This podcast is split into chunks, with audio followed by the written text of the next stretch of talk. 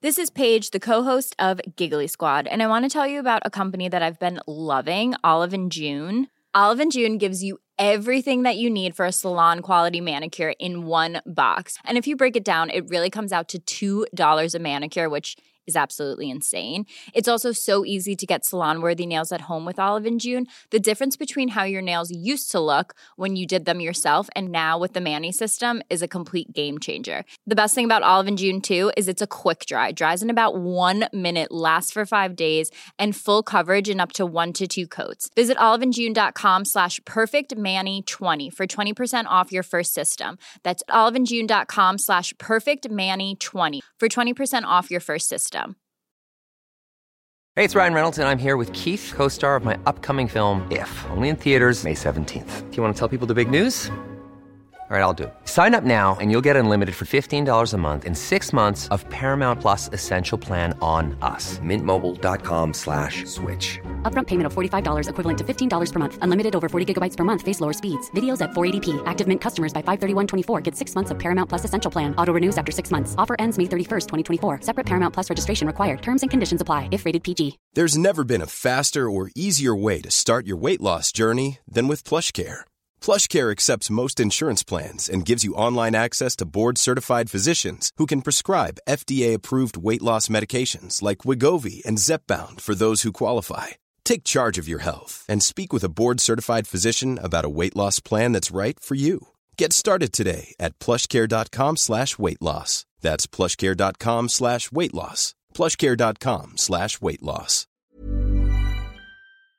Ok, ya con eso. Le vamos dando. El, digo que a mí me parece algo muy muy interesante los proyectos en donde has trabajado.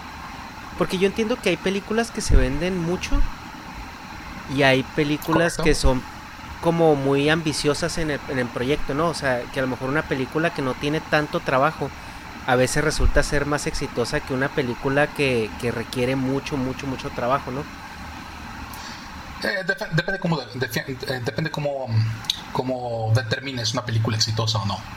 O sea, yo creo que hay muchas películas, por ejemplo, muchos de lo que hablan es películas que costaron, como Clerks. La película costó 10 mil dólares y la película Ah, hizo sí. 4 millones de dólares del box office. O sea, Ajá. hizo 40 veces lo que costó el la película, ¿no? Pero también hablas de películas como Avengers, como Endgame, que costó t- 500 millones de dólares y la película hizo 4 millones de dólares. Solo hizo 8 veces, mientras que el otro hizo 40 veces. ¿no? ¿Cuál fue más exitosa de las dos? Pues sí, claro. Claro. depende cómo lo definas, ¿no? Oye, George, pues muchísimas gracias por estar aquí. La verdad es que desde que te conocí esta plática yo quería tenerla y quería también compartirla porque me parece muy, muy, muy interesante eh, lo, que, lo que tú haces, a qué te dedicas y siendo este mexicano de alguna Claro. parte. Eh, ahorita nos platicas un poquito más de ti, pero eh, Sí, es, claro. es este, es muy, muy interesante tener un acercamiento hacia ese mundo de lo que es el cine y los efectos visuales, efectos especiales, pues de la mano de un profesional como eres tú. Entonces, no sé si, si nos, eh, porque yo me quedaría corto, ¿verdad? Porque como yo te he comentado, o sea, sé que, sé que pues las explosiones y cosas así, pues no son cosas que suceden en el set, ¿no? Pero, eh, platícanos un poquito acerca de, de ti, a qué te dedicas, eh, qué es lo que haces y, y mencionas por ahí un poquito de los proyectos que has trabajado que te han gustado más, que te han parecido más retadores o más ambiciosos. Sí, claro. Este, bueno, pues yo nací en México, nací en la Ciudad de México, este, viví toda mi vida ahí hasta que me mudé a Estados Unidos. Este, ah, la razón, la razón por la cual nos mudamos fue, no, bueno, nos mudamos en el 95, 96, ay, no me acuerdo. Ya, ten- ya tenemos un rato, ya tenemos acá más de veintitantos años viviendo en Estados Unidos. Este, y la razón fue porque a mi papá le ofrecieron un trabajo, eh, la misma compañía en la que él trabajaba, pero en Miami manejando Latinoamérica Ok. y nos dio la oportunidad de irnos para allá. Este, eh, al poco tiempo, poco tiempo antes de que nos fuéramos, que influyó la decisión es que a mamá la asaltaron en México y le robaron su camioneta. Ok. La bajaron a pistola de, de una camioneta, entonces este, pues mamá le agarró mucho miedo y, y- y, pues fue parte de la razón por la cual decidieron sus papás tomar la, la decisión de irnos a Estados Unidos. Este, entonces nos venimos para acá. Eh, tanto mi, tengo dos hermanas, las dos, bueno, una es, una, cuando nos venimos tenía tres años, dos años tres años, y la otra es tres años más joven que yo, entonces, pues, la que yo tenía menos tres, ¿no? Y llegamos acá, y este, y pues terminamos el high school, ahora sí que la preparatoria, y pues de ahí me fui a la universidad, en el cual estuve, primero me metí a estudiar cine, o sea, primero me fui a la universidad, uh, University of Central Florida, UCF, y este, y iba con la intención de estudiar cine, sin embargo, me tocó el, un profesor que era o un actor o un productor o un director frustrado. Y me acuerdo, en la primera semana nos dijo, van a llegar después de cuatro años de la escuela a servir donas en el set. Eso es lo que van a estar haciendo. y, pues, me quedé pensando, dije, pues ya puedo llevar donas al set ahorita, o sea, no necesito mucha educación para llevar donas a un set, ¿no? Entonces, este, mi papá, él, él era ingeniero en electrónica y computación. Okay. Este, siempre le gustaron las computadoras. Yo, yo tenía una computadora que tenía yo tres años, entonces las he armado y desarmado. Se me facilita mucho lo que, lo que es la computación, siempre se me ha facilitado. Entonces, mi padre fue el que me dijo: Me dice, oye, ¿por qué no piensas mejor meterte en informática, en IT? Y, este, y de ahí o sea, en ese momento acabó, no en ese momento, pero si ves en los 90 las películas que habían salido, había sido Terminator 2, había sido Toy Story, había sido Jurassic Park, había sido Independence Day. Eh, había, en ese momento estaba donde empezó el crecimiento de los efectos especiales de una forma pues más, o sea, el empezar a crear lo que son los blockbusters, ¿no? O sea, las películas en grande donde es un espectáculo, ¿no? Sí. Entonces papá fue el que me dijo, ¿por qué no empiezas con efectos especiales, una animación, y de ahí das el brinco, porque yo lo que quería siempre fue dirigir. Y, este, y créeme, mientras más tiempo pasa, menos tengo ganas de dirigir. todo el trabajo que es para los directores, de las friegas que se meten, que dices, puta, no, no, no, no. Que luego, luego por eso entiendes eh, por qué son tan amargados, ¿no? Y por qué no quieren a nadie. Es que además, no, importa qué es lo que hagas, alguien se va a quejar de algo, ¿no? Ya sea el estudio o los fans o eh, alguien se va a quejar o los, los críticos, o sea, nunca va a satisfacer a todo el mundo, ¿no? Entonces digo, sí. Pero bueno, entonces este, decido entonces cambiar mi carrera de cine a informática. Y eh, ¿qué fue? Después de un rato, porque ya me han ofrecido, me ofrecieron un trabajo en Miami para una compañía que hace de las que hacen este, ¿cómo se llama? Integración de sistemas, por ejemplo, para las diferentes compañías que hacen diferentes módulos de... Eh, se llama SAP, SAP y este... Oh, sí, es, eh, sí, es una empresa de, de, de, ERP, de manejo de recursos. Eh, Correcto. sí, sí, sí, yo, yo soy ingeniero y, la he usado. La he usado. gestión, de, gestión empresarial. Sí, me ofrecieron un trabajo, de hecho me iban a mandar a Alemania a entrenarme y todo, y fue donde estuve platicando y platicando con le digo, es que no quiero hacer informática en mi vida. Sé que eso fue lo que estudié, pero no, es lo que quiero hacer, ¿no?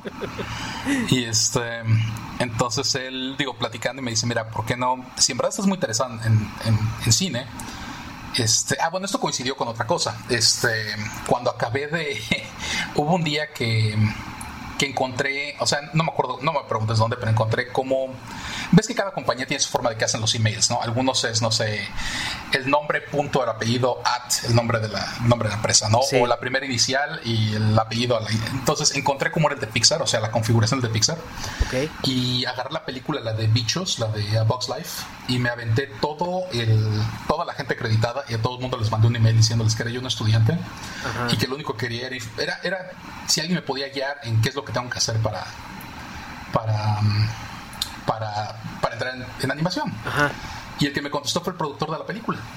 Wow. Entonces el, productor me mandó un email, me dice, este, sí, estoy dispuesto a platicar contigo, háblame, este, pues ya, este, me, dio un teléfono y yo pensé que iba a ser su asistente y no es su línea directa, yo así como que, ok, este, y platicando con él, eh, digo, se convirtió en un excelente, tengo, tengo tiempo sin hablar con él, pero se convirtió en un excelente amigo y un excelente este, eh, mentor. Ajá.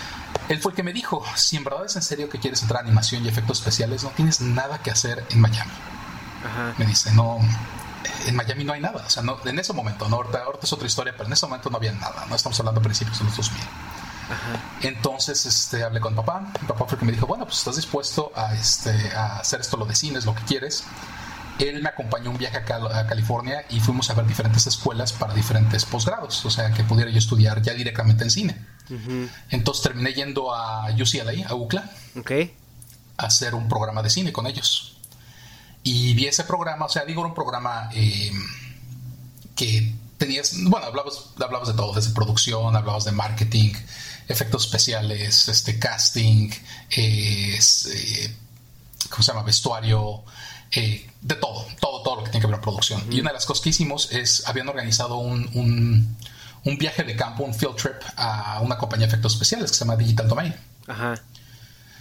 Y bueno, o sea, fuimos ahí al field trip y ese día me quedé yo y otra amiga del, del curso, nos quedamos platicando con un productor allá en Digital Domain. Y al final de la, pues de la tarde estar platicando, después de unas cervezas, agarró nos dijo, pues si quieren un internship, o sea, un internado, yo les ofrezco uno. Entonces nos ofreció a mí y a, mí y esta amiga nos ofreció un, un, internado este, este productor. Y este y pues bueno, ahora sí que a partir de ahí entré efectos especiales. Claro, ahí cuando entré internado no había este no era muy glamurosa la experiencia, te puedo decir. O sea, más bien el dueño del el dueño del estudio, un cuate que se llama Scott Ross, muy buena gente. Pero este cuando se enteró que yo jugaba golf, me dijo que me trajera mis palos de golf y me llevaba todas las tardes después de lonchar, nos íbamos a jugar, nos íbamos a, driving range.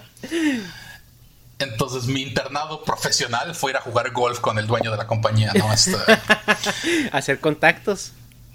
Este, no, pues no, era, era, eh, echar pelotas. Lo que quería, alguien quería jugar golf con alguien, eso es todo lo que quería, ¿no? Y este, entonces digo, ya con, con, con tiempo y con Scott, este Después se acabó. Lo que pasa es que los internados, no sé cómo funcionan en México, pero acá los internados te, te lo siguen dando siempre y cuando sigas en la escuela. Y lo que pasa es que ya había acabado mi curso, entonces la compañía me dijo, pues es que tenemos que pagarte de alguna forma, ya sea con crédito o este o con dinero. Y obviamente, pues como internado no te vamos a pagar. Entonces me dejaron ir. Pero al poco tiempo los que me hablaron fueron los de Sony. Y Sony vía que yo tenía un pues mis estudios son en computación. Me ofrecieron un trabajo, pero en la zona de. O sea, la posición se llama PST, que quiere decir Production Services Technician. Y lo que estás a cargo son de todas las labores, todas las necesidades técnicas que tenga una película. Entonces tú no estás asignado al estudio, estás asignado directamente a una película. Y prácticamente cualquier cosa que necesitan, desde necesitamos más disco duro, con oye, no puedo imprimir, con este, oye, sabes que eh, necesitamos que hagas una línea de código para hacer esto, necesitamos que, que hagas un script para esto. eso, eso es lo que tú cubres, tus responsabilidades. Entonces ahí fue como oficialmente logré entrar. Después de mi internado que hice en Digital Domain, mi primer trabajo en la industria fue en Sony. Ok. Y este, y ahí estuve con ellos como tres años y medio, o sea, pero ya en ese momento ya quería yo algo de crecimiento, porque como lo que te digo, o sea, de informática es lo que estudié, pero no es lo que me gusta. Entonces, este, tampoco no era algo que me llenara, ¿no? Sí, claro. Lo estaba haciendo y me pagaba, pero no era algo que me llenara. Entonces me hice amigo, o sea, trabajaba yo en, las noches principalmente porque te dividen los turnos. Y mientras menos, menos seniority tengas en la empresa, pues te tocan los turnos más feos. Sí, claro. Entonces mis primeros turnos eran de 3 de la tarde a 2 de la mañana. Y, este, y me hice amigo de varios de los, de los artistas que estaban trabajando en las películas. Y una de ellas, que se volvió muy amiga mía y también una mentora, este, un día me dijo, oye, pues si, si estás, estás en serio que quieres aprender a hacer esto, yo te enseño. Entonces ella me enseñó a hacer compositing.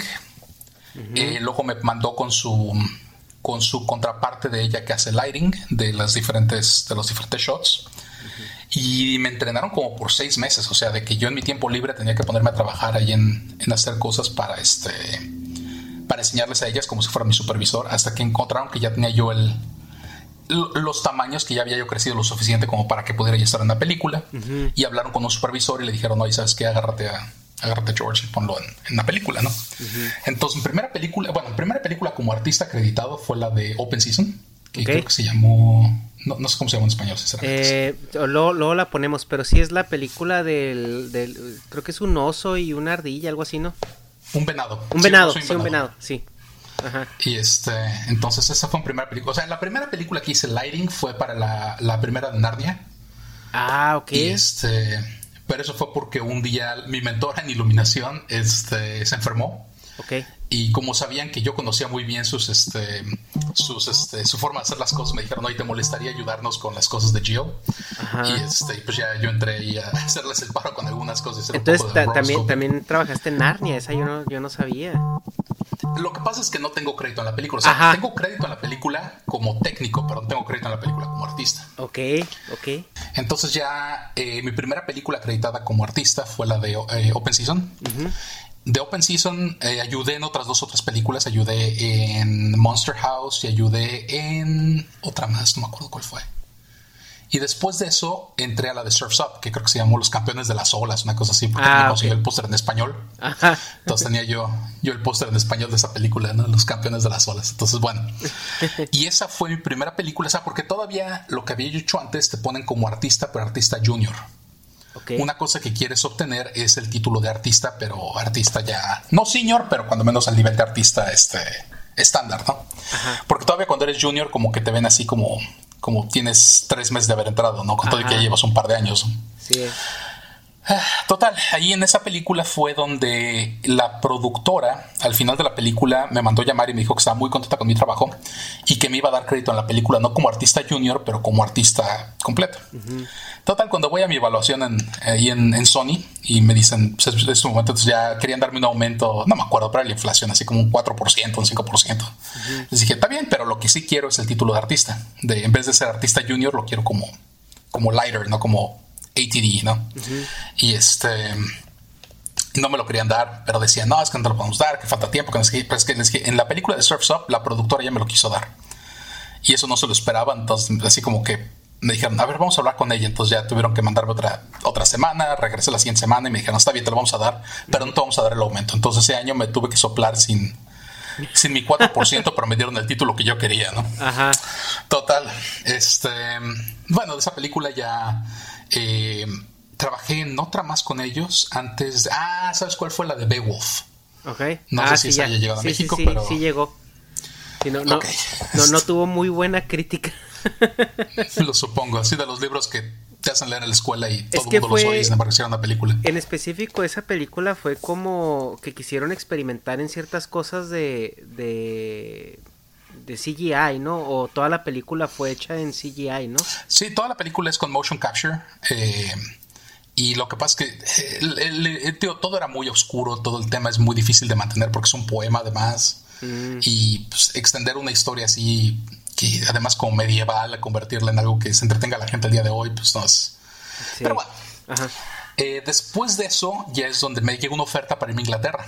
Entonces dejé a Sony, esa fue la, vez donde ya me salí de Sony y me fui, una, esa fue una de las recomendaciones que me dio mi, mi mentora, es la forma de hacer que te suban el sueldo es irte a diferentes estudios, estar brincando, brincando, brincando, porque cada vez que te llevan a otro estudio te tienen que subir el sueldo del lugar anterior. Chapulinear y desgraciadamente así funciona en el mundo corporativo hoy en día. Eso, es en todos lados. La única manera en que tú vas a lograr que te suban el sueldo es, es brincar de empresas.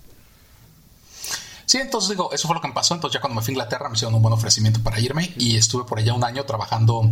En ese momento había un estudio que fue para el que trabajé que se llamaba Frame Store y ellos querían convertirse en el Pixar de Europa. Así se estaban promocionando a sí mismos, el Pixar de Europa. Entonces, estaba entonces la película que, para la que me trajeron es una que se llamaba The Tale of Despero, que era sobre un ratoncito. Así, bueno, pero hubo de tal forma que el primer día me tocó ir a un screening que es donde te enseñan todo lo que han hecho, en qué van, te enseñan los, este, los storyboards y todo, y me quedé dormido. Y este. yo y otro iluminador empezamos el, mismo día. Yo me quedé dormido, pero me logré despertar como 10 minutos antes de que acabara la, la presentación. Pero él sí, completamente dormido. Entonces, cuando se acabó, le tuve que. No lo conocía yo, este, le tuve que dar un codazo y despiértate. Y me dice, gracias. Este. Total, estuve en Europa, me la pasé, me la pasé súper bien. La producción no fue increíble, pero fue porque tenía que ver más bien con este, con, la, con el producto que estábamos haciendo, que fue una película que nadie vio. O sea, la película hizo 10 dólares en el box office, o sea, no, no hizo nada, ¿no? Y este, total, eh, estuve allá, luego regresé porque me hizo un ofrecimiento DreamWorks para trabajar con ellos en la película Monsters vs. Aliens. Ok. Eh, después de ahí regresé a Sony porque me hicieron un ofrecimiento, pero fue para qué película? Creo que fue para la de Cloudy with a Chance of Meatballs. Entonces regresé para trabajar con ellos en Cloudy. Luego después de ahí me salí porque, ah, había un estudio, o sea, los mismos que habían hecho la película esta, la de Beowulf, ahora iban a hacer la película de la historia de Navidad, Christmas Carol, pero con Jim Carrey haciendo de Scrooge. Así también este, con motion capture. Y este y no, o sea, este, andaba buscando gente desesperadamente y nos hicieron unas ofertas estúpidas, o sea, literalmente era así como, como las películas, ¿no? Una bolsa de dinero con un, con signo de dólares, ¿no? O sea, está... Y este, entonces nos hicieron una oferta excelente para ir a trabajar con ellos, que era a corto tiempo, pero era una excelente, una excelente oferta. Y cuando acabé esa, ya tenía yo un contrato para irme a Nueva Zelanda a trabajar en, en Avatar, en, allá en Guara, donde hicieron la de Lord of the Rings, allá estuve yo trabajando.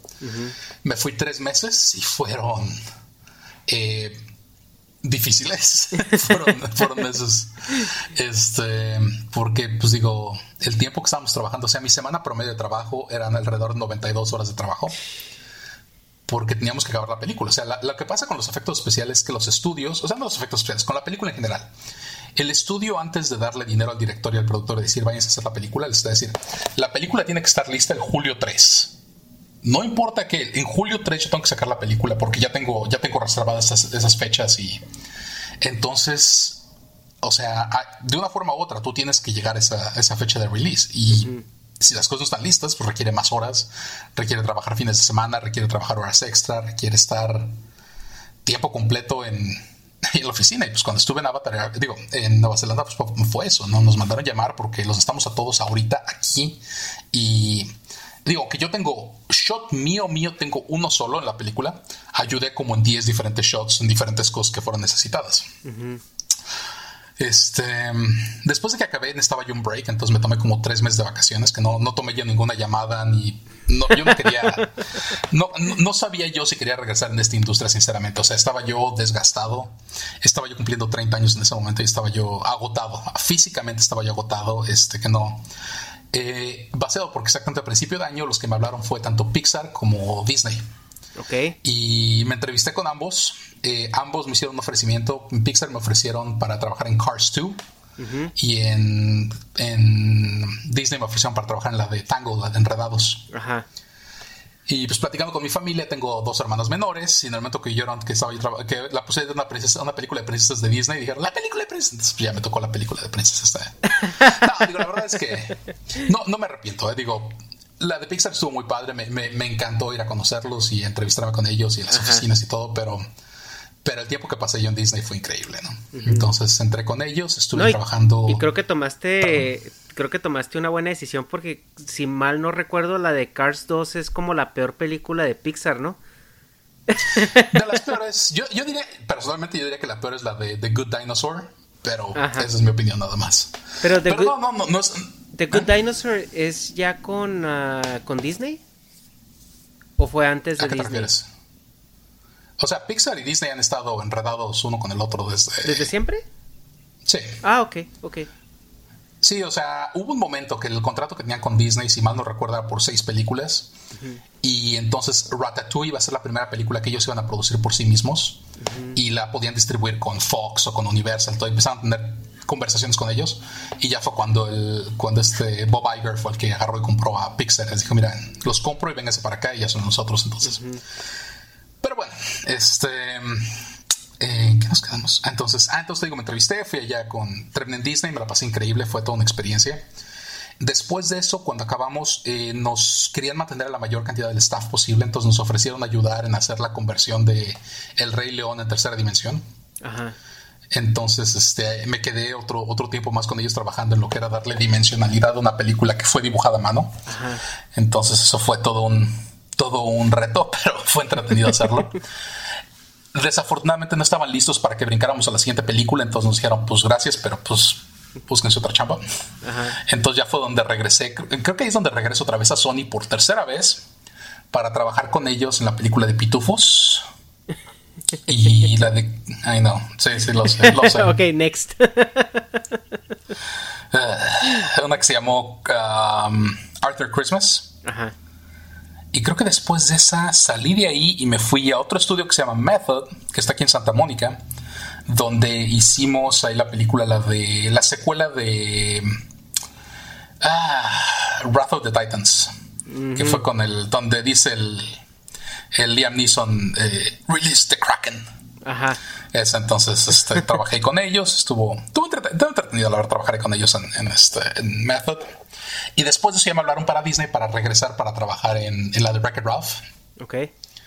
Entonces me fui a trabajar con ellos con, en Wreck-It Ralph, estuvo, estuvo divertido este, regresar y pues, estar ahí con ellos. Y, me acuerdo en primera semana, eh, estábamos viendo la secuencia donde están ellos todos como en el grupo de soporte y, este, y están este, pues, está Bowser, está Zangief, está este, ¿cómo se llama? El rinoceronte este de, de Alter Beast, está este, bueno, están varios personajes, ¿no? Y me acuerdo que, que, después de haber visto esa secuencia, todavía no, estaban, no habían hecho iluminación, entonces fui a hablar con el director de iluminación, le dije, tienes que darme un shot con Bowser, por favor tienes que darme un shot con Bowser, yo quiero hacer a Bowser de, de Mario. Y entonces agarra, me voltea a ver y me dice, vete de aquí. yo, ok, ya me voy. Pero buena gente, digo, no, no, dice, vete. Y me habla como dos horas después, levanto el teléfono y le digo, bueno, y me dice, tienes siete, y me cuelga. Y sí, me dio siete shots. Entonces, prácticamente cada vez que ves a Bowser en esa película, yo hice esos shots. Entonces, ok. Y cuando, cada vez que... cuando tú dices que haces el shot, ¿a qué te refieres con eso? O sea, un shot es una toma.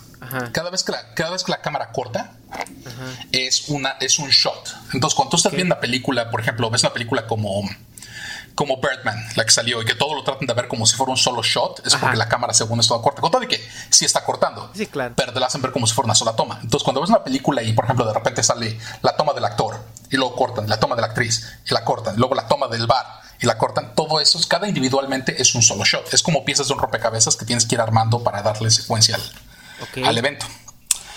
Entonces, todo, obviamente, todo en animación, en efectos especiales, todo se divide vía shots. O sea, nada más es el, el momento que tú estás trabajando. Y a veces pues, creo que el shot más corto que he tenido son 13 frames. O sea que para que te des una idea, o sea, un segundo de animación o un segundo de la película son 24 frames. Ajá, ajá. He tenido de menos de un segundo, o sea, he tenido de 13, segundos, de 13, de 13 frames. Ok. Que son los más cortos que me han tocado, ¿no? O sea, menos de un segundo, nada más así como... algo pasó, ¿no? Esto. Sí. Pero bueno, este, te digo, estuvo padre regresar a Record Ralph. Después de Record Ralph, acabé de ahí y me hicieron un ofrecimiento para irme a la compañía que se llama Blue Sky. Ajá. Ellos hacen las películas, las de Ice Age, y hacen este. Han hecho otras, pero Ice Age es como que sus más importantes. Y me, me, hicieron un ofrecimiento para trabajar en una película que se llama Epic. Cuando acabé ahí, eh, yo, eh, cuando estuve, porque eso fue en Connecticut, me tocó el frío espantoso, o sea, espantoso, espantoso el frío, y ya quería yo regresar a California. Entonces hablé con este, el clima, ¿no? Es que además fue la, tormenta esta Sandy y hubo ah, lluvia y hielo y ay, no, no, estuvo miserable el tiempo. O sea, me la pasé muy bien. Toda la gente en Blue Sky son increíble, pero el clima, o sea, el tiempo que tienes libre no tienes ganas de salir de tu hotel, ¿no? Porque además nos pusieron todos en un hotel, pero pues no es tu, no es tu casa, ¿no? Entonces, así como, imagínate quedarte en un, ahora sí que en un Holiday Inn por seis meses, ¿no? Y todo así como que. Pero bueno, este, a mí cuando menos fui de los que se me ocurrió eh, llevar mi carro, porque mucha mm. gente pues, estaban ahí esperando el shuttle del hotel o rentar un carro. Ahorita, pues con el Uber es más sencillo, pero en ese momento no había, entonces yo era el único de los que yo de los pocos que tenían carro, entonces era, era increíble. ¿eh? Pero bueno, estuvo esa, luego después de, de ah, cuando acabé ahí, me, me llegó un ofrecimiento muy interesante este, para regresar a California, porque era lo único que yo quería en ese momento. O sea, me hicieron otros ofrecimientos más. El estudio Blue Sky me dijo, si te quieres quedar, hay trabajo, ¿no? Y les dije, la verdad es que lo que quiero es regresar a, a Los Ángeles. Entonces, entendemos. Y el ofrecimiento que me llegó es, era, era a corto plazo originalmente, era para una compañía que se llamaba RGH Entertainment. Yo nunca había oído de ellos, pero lo que querían hacer, o lo que estaban haciendo en ese momento, es fueron contratados para hacer eh, un una proyección en una pantalla panorámica de 180 grados eh, para, para la, gran ceremonia de apertura, no de apertura, pero de cuando o sea, lo que llaman groundbreaking, ¿no? O sea, cuando llegan con las palas y ya sea, ceremonial el, levantar el, este, de un centro, bueno, centro, un centro de entretenimiento, una, una monstruosidad que iba a ser construida en Jordania, que iba a ser un hotel, un hotel, casino, parque de diversiones, parque de agua. Así iba a costar como 3 billones de dólares construir esta cosa, ¿no? Y el que lo estaba detrás de ello era el rey de Jordania, era el que estaba monetizando todo esto, porque yo no me enteré esto hasta después, es que Jordania es uno de los países más pobres del Medio Oriente.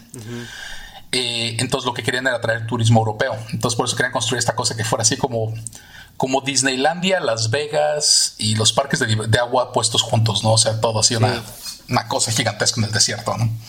Entonces nosotros lo que íbamos a hacer era una proyección el cual te iba a dar la idea de dónde, o sea, cómo se iba a ver todo una vez que estuviera construido.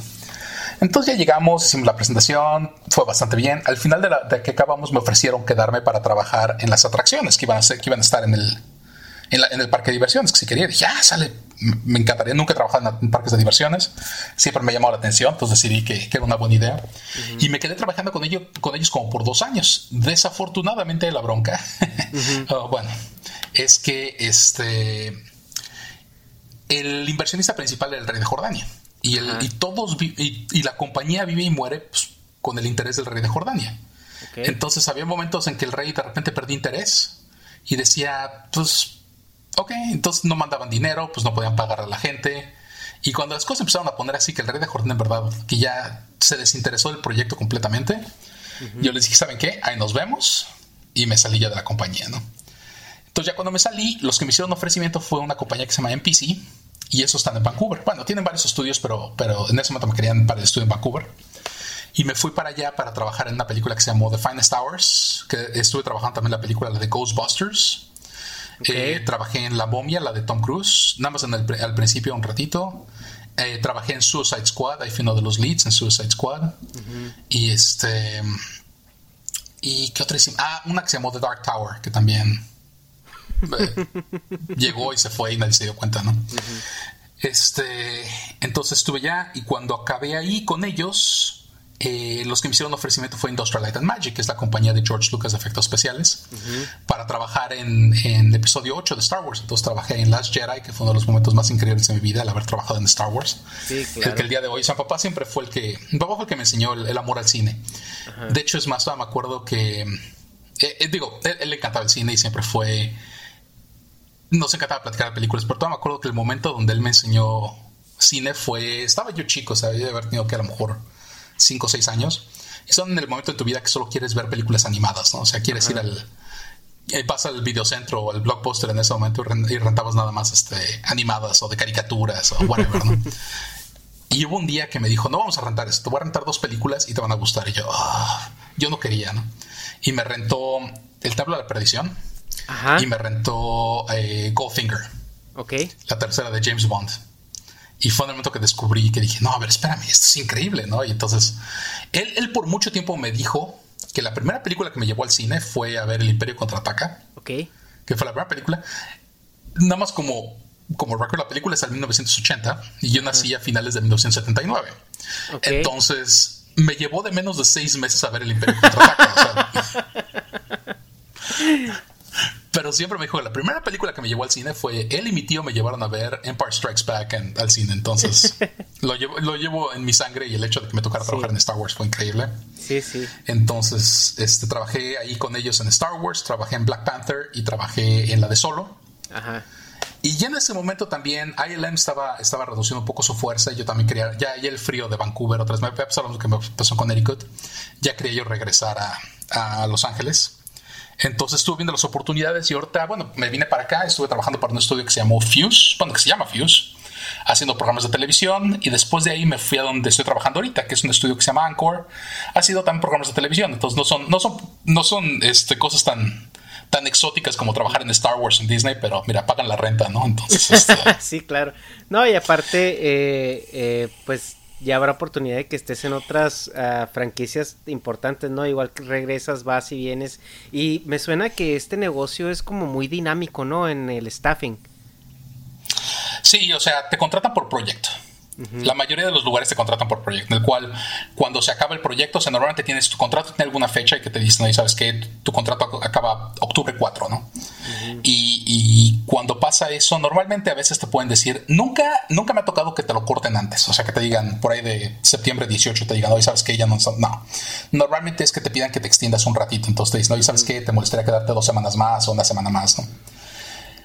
Normal y entonces al final del contrato tú entiendes que ellos no tienen trabajo. Sí, claro. y que no es no es no son malos sentimientos en el decirte sabes que te vamos a ver en seis meses es te vamos a hablar no o sea si tuvimos una buena experiencia contigo te vamos a volver a buscar en seis meses. y por eso me ha pasado o sea regresé a Sony varias veces regresé a Disney dos veces. De hecho es más perdón estaba yo trabajando en, en Blue Sky en la de Epic cuando me hablaron de Disney para ver si quería yo regresar a ser Frozen. Sí. Y este desafortunadamente pues una de las reglas que me dio mi, mentora cuando empecé yo en esto es que me dijo, nunca dejes un contrato a la mitad. O sea, no quemes una relación, nunca, nunca dejes, o sea, acaba tu contrato y una vez que acabes, busca otra cosa, pero no, no te quedes a la mitad de, de así de repente, ¡ay! Como las chachas y demás, ¿no? O sea, nunca hagas eso, ¿no? Entonces, este, es algo que respeto mucho y pues digo, en ese momento, pues desafortunadamente tuve que decir que no. Me pasó lo mismo cuando entré a DreamWorks. Y el día que entré, mi primer día en DreamWorks, me llegó una llamada de, uh, de ILM para trabajar en la película de Star Trek. Ajá. La de JJ y yo, ah, oh. Pues ni modo, no. No lo pude aceptar, ¿no? Y digo, duele cuando te hablan así, pues ni modo, ¿no? Entonces, ah. este. Pero... Pero sí, digo, pasa, pasa todo el tiempo de que te ofrecen algo y este, y tú, ahora sí que no sabes si la película va a estar buena o no. Este, tratas de, de, o sea, siempre haces tu mejor trabajo, ¿no? O sea, al final todos están pagando por porque hagas una, o sea, todos somos profesionales, todos no somos, no somos niños, ¿no? Entonces, este, están esperando que hagas un buen trabajo y tú estás esperando que, que, si en esta película no te encanta, a lo mejor la que sigue va a ser más, más entretenida, ¿no? Y exactamente, eh, tú haces eh, luces, ¿no? Haces iluminación en las películas. Hacemos la iluminación, sí. Y, o sea... Y tú, o sea, tú, tu trabajo o tu porción de lo que haces en las películas, ¿en qué orden viene de, producción, postproducción o cómo se le llama? ¿A qué, pertenece? Eh, bueno, la producción, una vez que entra en, postproducción, o sea, postproducción es cualquier cosa que tenga que ver después de que filmaron en los sets. Okay. Entonces, todo lo que tiene que ver en postproducción sería la música, el sonido, este, los efectos especiales, la edición, eh, los créditos, eh, todo es lo que se consideraría postproducción. Entonces, una vez que acabaron de filmar en los sets, es donde ya entra nuestro trabajo. O sea, si hablamos de una película de efectos especiales, una película de animación es distinta porque pues, tenemos que hacer todo. O sea, no existe nada en ese universo. Con una película de efectos especiales es complementar lo que filmaron en el set. O sea, a lo mejor lo que tienes es un actor haciendo esto y este, nada más tienes que ponerle algo detrás que sea un monstruo, un carro, una nave, no sé, un disco, whatever, cuando, cuando sueltan eh, cierto detrás de cámara, por ejemplo en Avengers, ¿no? Que ves al Capitán América peleando contra nadie. Correcto, ¿no? Y nos encargamos de tenerlo que poner y que tenga las sombras en el piso y que si, por ejemplo, el Capitán América se acerca con el puño, tú puedas ver el puño, o sea, marcado el, la sombra del puño cuando se va acercando, acercando, acercando y luego el impacto. Este, igual en el, en el puño del Capitán América, porque obviamente el, pues el puño no, no hay nadie alrededor para crear sombras, ¿no? Ajá. Entonces, este el proceso viene, viene al final, o sea, eh, creo que lo trato y yo platicamos un poco del proceso, que el proceso requiere, requiere varias etapas. Entonces, la primera etapa, obviamente, cuando, cuando deciden que van a hacer efectos especiales para una película, lo primero, obviamente, viene lo que es el arte conceptual en el cual es visualizar qué es la secuencia, cómo se va a ver, qué tipo de tono se va a usar, qué tipo de personajes van a estar ahí, etcétera. Una vez que son aprobadas esas ya y que filmaron en el set, entonces ya recibe, recibe la compañía de efectos especiales, reciben ahora sí que lo que llamamos los plates, que los plates es lo que hayan filmado con los actores, con el green screen atrás, con los cables, con si les falta el casco, todo eso lo recibimos nosotros. Eso eh, se evalúa y entonces decide qué es lo que se tiene que crear. Y la primera etapa es crear todo lo que falta. Entonces, en escena, si vas a tener, necesitamos un vaso de agua, y necesitamos un carro, necesitamos un Audi R8, y necesitamos este, no sé, un bastón de no sé qué cosa que se convierte en una serpiente, ¿no? Y todo eso que se tiene que crear. Entonces, tenemos un departamento de assets que se va a dedicar a modelar todos esos elementos, todo lo que va a estar en la escena. Eso va para, para ambos, para animación y efectos especiales. Todo lo que vaya a estar en la escena tiene que ser creado es creado o, suplementado de otro lado que ya exista. Por ejemplo, tenemos películas que te ayudas. Mira, la de Suicide Squad, por ejemplo, tenemos unas escenas con los helicópteros, que esos helicópteros se utilizaron en la película de American Sniper. Ok. Entonces utilizamos el mismo asset del helicóptero, les cambiamos la textura del helicóptero para que pareciera un helicóptero distinto. O sea, sigue siendo el mismo modelo, que era un Apache H algo, no me acuerdo. Y este, y nada más le cambiamos la textura para que obviamente aparezca otro tipo de helicóptero, ¿no? Pero es, el mismo helicóptero, el mismo modelo, nada más le cambiamos la textura para que no sea el mismo helicóptero. Que esto es como si fuera un prop digital, ¿no? Correcto. Ok. Entonces, sí, llegamos a rehusar. Por ejemplo, hay, hay assets comunes, como te hablo, por ejemplo, un Toyota Camry, ¿no? Estoy seguro que todos los estudios tienen algún Toyota Camry en su, en su, este, en su base de datos porque es el carro más común que existe, ¿no? Este, digo, y tienes de todo, ¿eh? tienes pickups. Me pasa, por ejemplo, mucho cuando he trabajado en los episodios ahora de Flash y de Arrow y de este, Legends. ah, sí, porque tú trabajaste en, estás trabajando en el Arrowverse, ¿no? Sí, y como eso sí, luego filman con, digo, con carros más comunes y que hay que popularlos, tienes que de repente decir, necesito una Suburban 97, ¿no? Y tenemos toda una base de datos de carros de una suburban. Entonces alguien te la encuentra. Mira, aquí hay una suburban. Este, no está la 97, pero está la 95. Pues bueno, ¿qué tan distinta puede ser? ¿no? Y pones la 95, ¿no? Pero sí, entonces, si no existe el, asset, te tiene que ser creado. Entonces, digo, la mayoría de las películas, en especial las películas de alto presupuesto, van a crear todos sus assets. Es raro que rehuses algo de otra, de otro, de otra película. Este. Eh, los assets tienen que ser pasar por el, proceso de rigging, que rigging es crear cualquier tipo de, movimiento que vaya a tener. O sea, si es por ejemplo una, una vasija, pues no va a tener ningún tipo de movimiento, pero estás hablando de la mano de un personaje, cualquier tipo de movimiento que tenga desde la, muñeca, los dedos, ahora sí que las falanges, eh, donde están los huesos, etcétera, todo este tipo de movimientos tienen que ser creados para que se doblen propiamente los personajes cuando los vayan a ser animados por los animadores. Luego pasa a uno de mis departamentos en los que trabajo, que es uh, Look Development, que es donde exactamente les ponemos sus, texturas para hacerlos ver lo que tengan que hacer. Si unos pantalones son de mezclilla, tenemos que ver que el look verdad parezca tela y parezca no cualquier tela, parezca mezclilla. Igual que si un carro está un carro de aluminio, pues tiene que verse como carro como un carro, no, no se puede ver como de plástico, ¿no? Normalmente cuando vemos una película y que el carro se ve raro y que es que el look development la regaron en el, en el look del carro, o sea, no está bien hecho, ¿no? Este, después de eso ya pasa al, departamento de animación, que son los que se van a dedicar exactamente a hacer lo que tengan que hacer, ¿no? Si es, si es Thanos moverse o agarrar el puño de Capitán América, es la animación que tiene que hacer este, los de animación. Eh, ellos van a traer como el performance, o sea, el, eh, ah, no sé cómo traducirlo, pero sería como que la, lo que haría un actor en un set es equivalente a lo que animación hace en las computadoras. Igual que, que, y digo ahora lo que te platicaba, ¿no? De que mucha gente ha hablado de lo de los, lo de motion capture, ¿no? Y que, que este Andy Serkis quiere que le den su Oscar por, por animación. Y que pues yo, como mucha gente de efectos especiales, no estamos de acuerdo porque todo lo que se hace con su traje y su cámara y que lo ponen y él está hablando y todo, es una referencia. O sea, no se captura no se captura al 100% lo que él está haciendo y todo lo que él está haciendo es nada más relativo. O sea, después de que todos hizo su performance de esa persona, y no solo es de él, lo utilizan en películas, lo hacen en videojuegos para ser soldados, lo hacen para todo tipo de, personajes, hacen, hacen captura de esa información y luego llegan los animadores y tienen que animar todo, tienen que animar no solo el cuerpo, sino los músculos que se mueven de cierta forma. Entonces, sí, cuando tienes una persona como Andy Serkis que está haciendo su performance como, como el simio en Caesar, entonces, en las, el los, este es una buena referencia a lo que él te está dando, pero no es una ley. Y en especial luego llega el director y te dice, ok, lo igualaste a lo que él lo hizo, pero ¿sabes qué? Vamos a cambiar un poco los ojos porque quiero que los tenga medio cerrados. Y a ver, vamos a tener esto. Y ya ver, la lengua, vamos a moverlo un poquito más a la izquierda. Entonces, lo que tú estás viendo, y sé que, sé que siempre hacían ese, ese material en, los behind the scenes, que se le aparece el Andy Serkis o algún otro, y aparece haciendo alguna cara, y del otro lado, de un lado te aparece como el, efecto final, y de un lado él con el traje, y dices, ah, es que se ve igual, ¿no? Sí, pero fueron, o sea, como, como hemos platicado, ¿no? Y, digo, amigos míos que son animadores dicen, y, digo, estoy con, ellos, ¿no?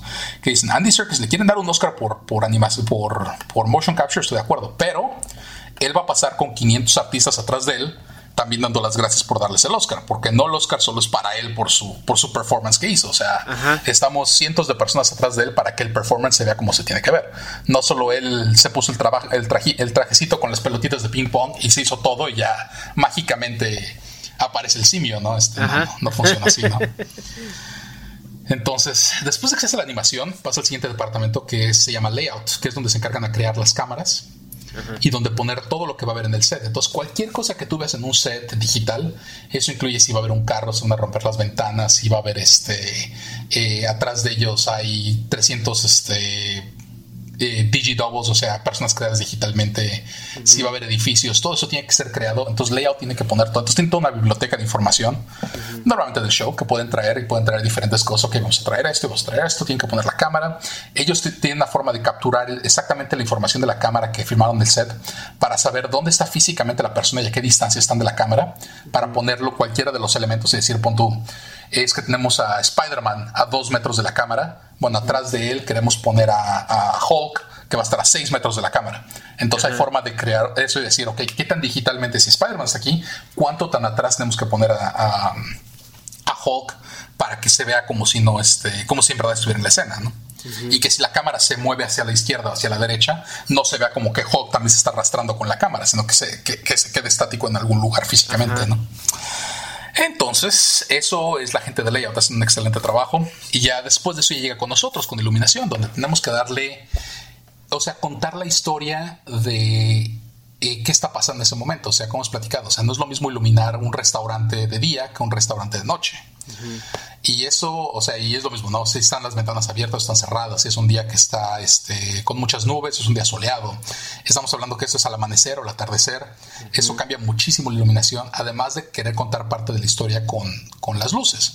Normalmente tenemos más juego cuando estamos haciendo una película animada, el que queremos contar con iluminación, porque podemos mantener a ciertos personajes más oscuros que otros y, ya tratar de llamar tu atención a ciertas, a ciertas secciones de la, de la, de la, de la pantalla. Eh, con algunos trucos también utilizamos colores. Mientras colores sean más cálidos, normalmente es una escena más alegre, más feliz. colores más fríos, azules, grises.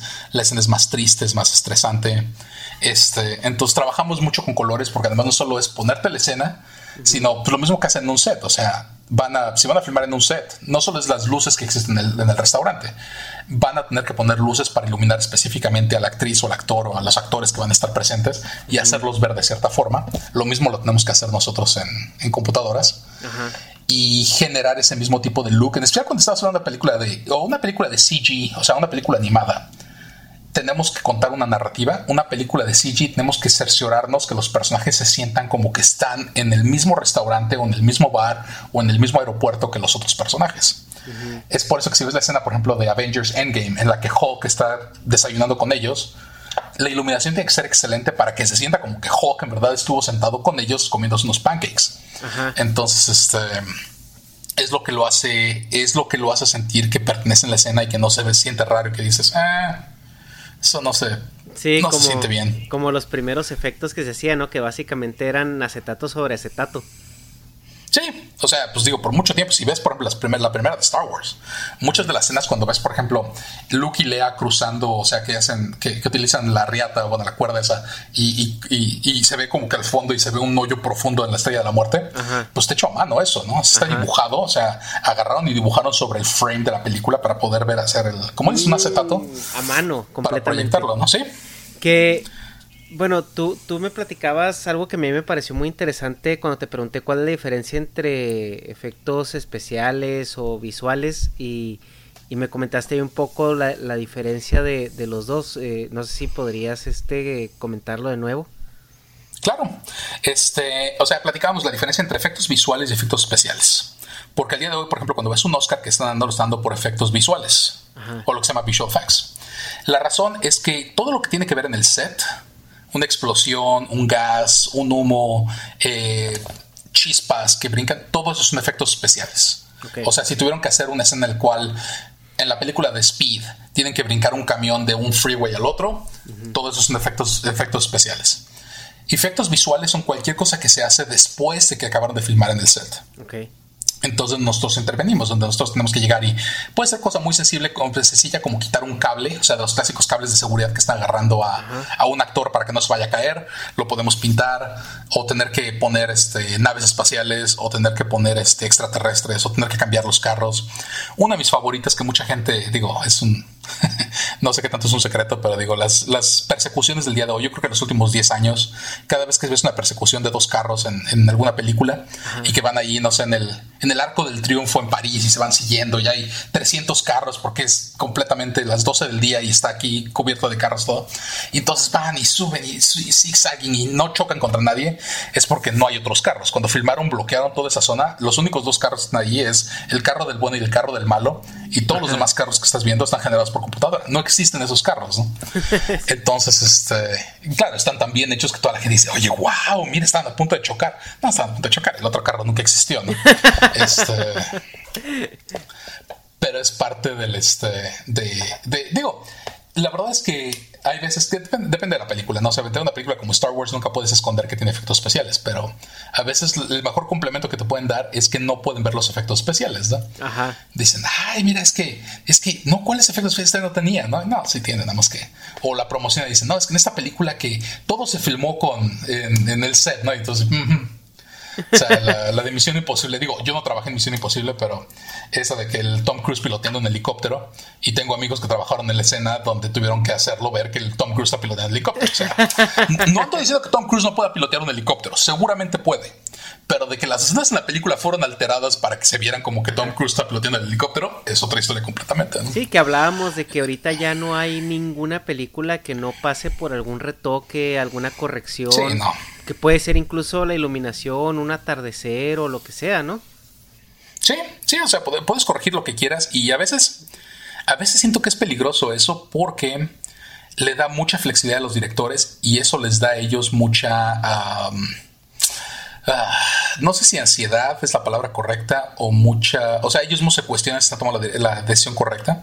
Entonces están están diciendo, ok, bueno, a ver, ¿qué pasa si ponemos aquí y ponemos, te digo, el mejor ejemplo fue trabajar en Avatar, donde te digo, escenas que ya habían terminado un año antes de que saliera la película ya estaban terminadas. Y de repente llegó James Cameron y dijo, no, no, no, quiero cambiarlos, ahora quiero más gente azul y menos pterodáctilos atrás, ¿no?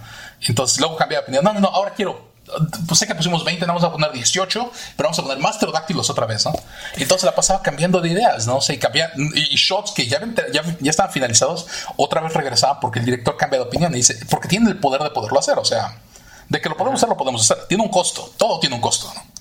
Pero, pero sí tiene este eh, eh, el poderlo hacer les da a los directores. O sea, antes, como cuando filmabas Terminator, ¿no? Cuando filmas Terminator en 82, 83, no sé cuándo fue, 81, este, eh, lo que filmaste es lo que ven en la película, ¿no? O sea.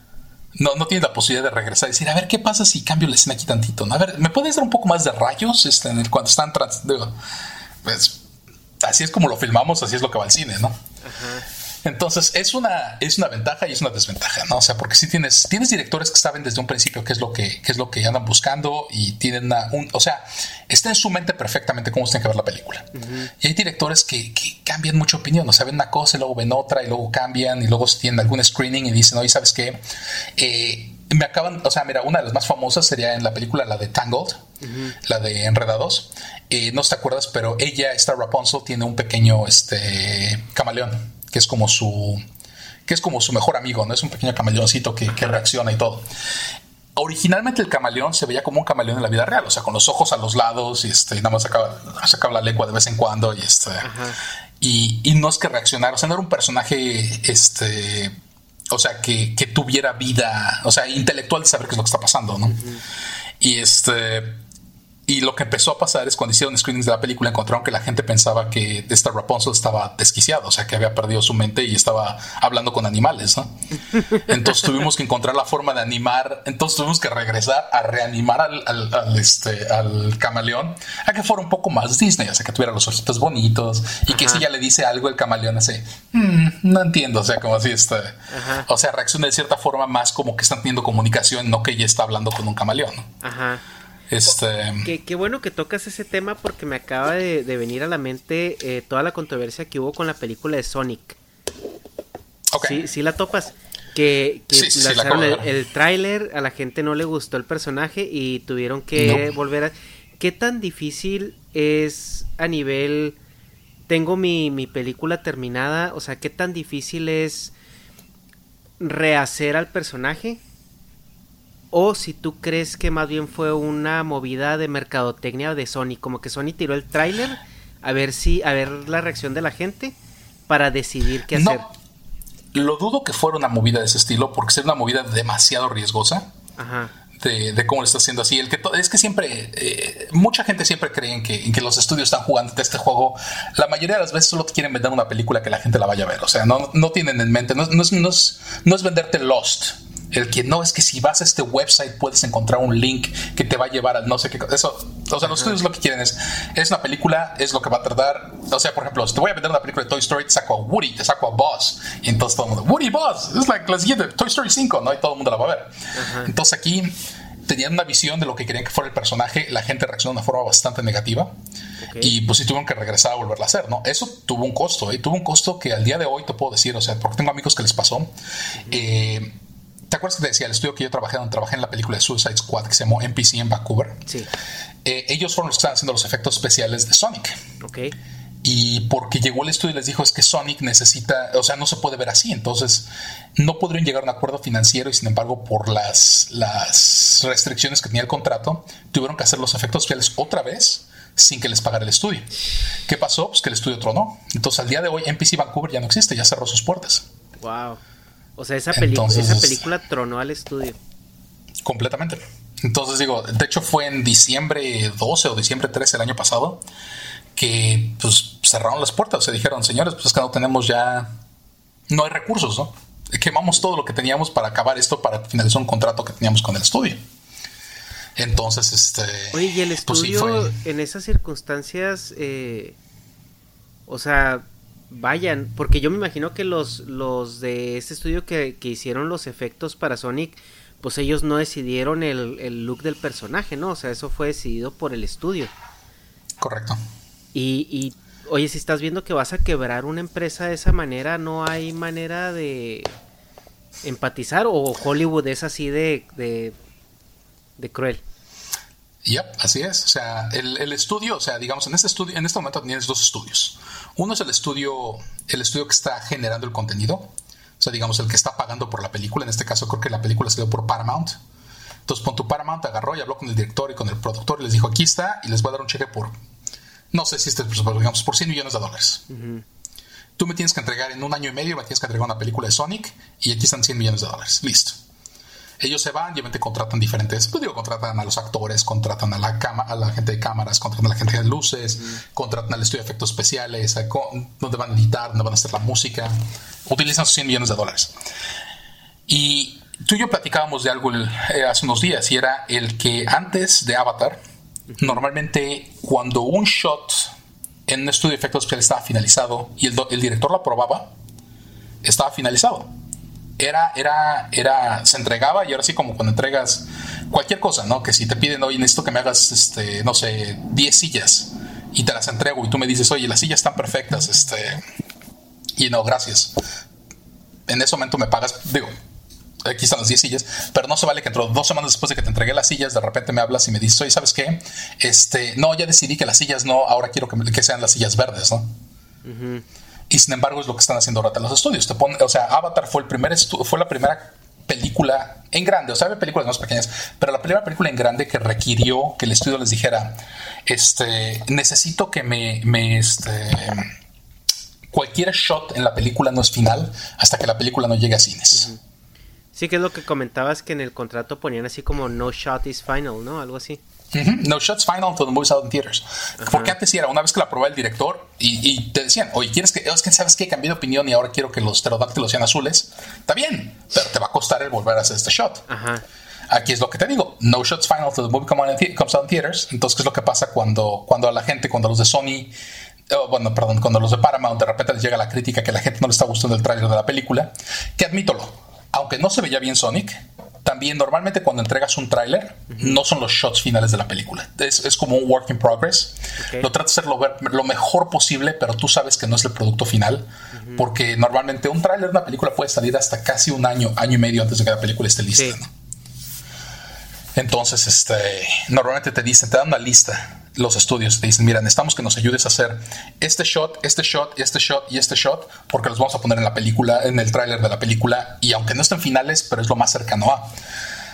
Entonces, y la reacción fue muy negativa, y obviamente pues el estudio agarró y les dijo, ah, ahora sí que el director y el productor le dijeron al estudio de efectos y pues ningún shot es final hasta que la película no esté en teatros, así que este, pues esto que me rehagas la película completa, ¿no? Y pues les tocó ir a, renderear, tuvieron que hacer por contrato y este y pues obviamente eso los quebró al estudio, entonces el estudio no existe. Mm. Y te digo, yo trabajé para ellos dos años. Oye, ¿y no crees que eh, esta película de Sonic eh, siente un, un precedente ya sea para que esa cláusula de los contratos sea removida o sea modificada o incluso que los estudios empiecen a cobrar muchísimo más por el riesgo que puede conllevar?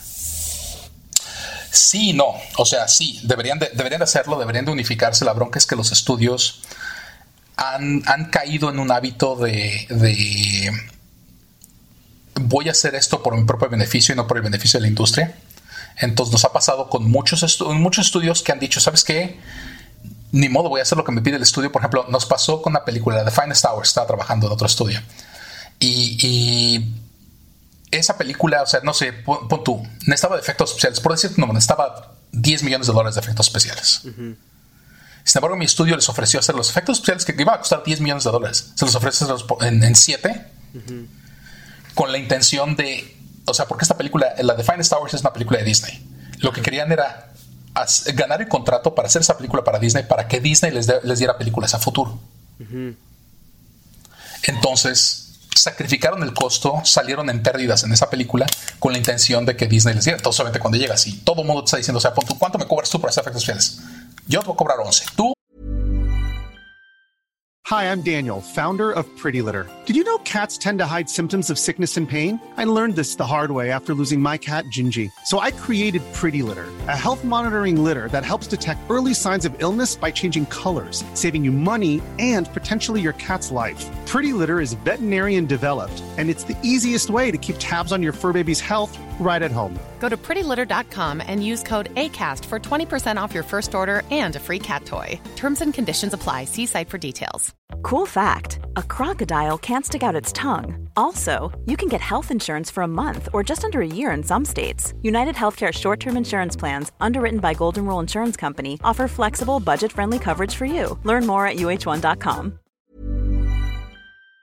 No, pues yo te voy a cobrar, no sé, 11.5. Tú, yo te voy a cobrar 10. Tú, y dice, ¿dónde estoy? Yo te voy a cobrar 7, ¿no? Pues vamos con el que nos cobra, va a cobrar 7, ¿no? Uh -huh. Y este. Entonces, o sea, estaban tomando la pérdida a cambio de un contrato a largo plazo que no sirvió de nada, porque a la mera hora, pues como te digo, el estudio no existe, el estudio terminó quebrándose, ¿no? Uh -huh.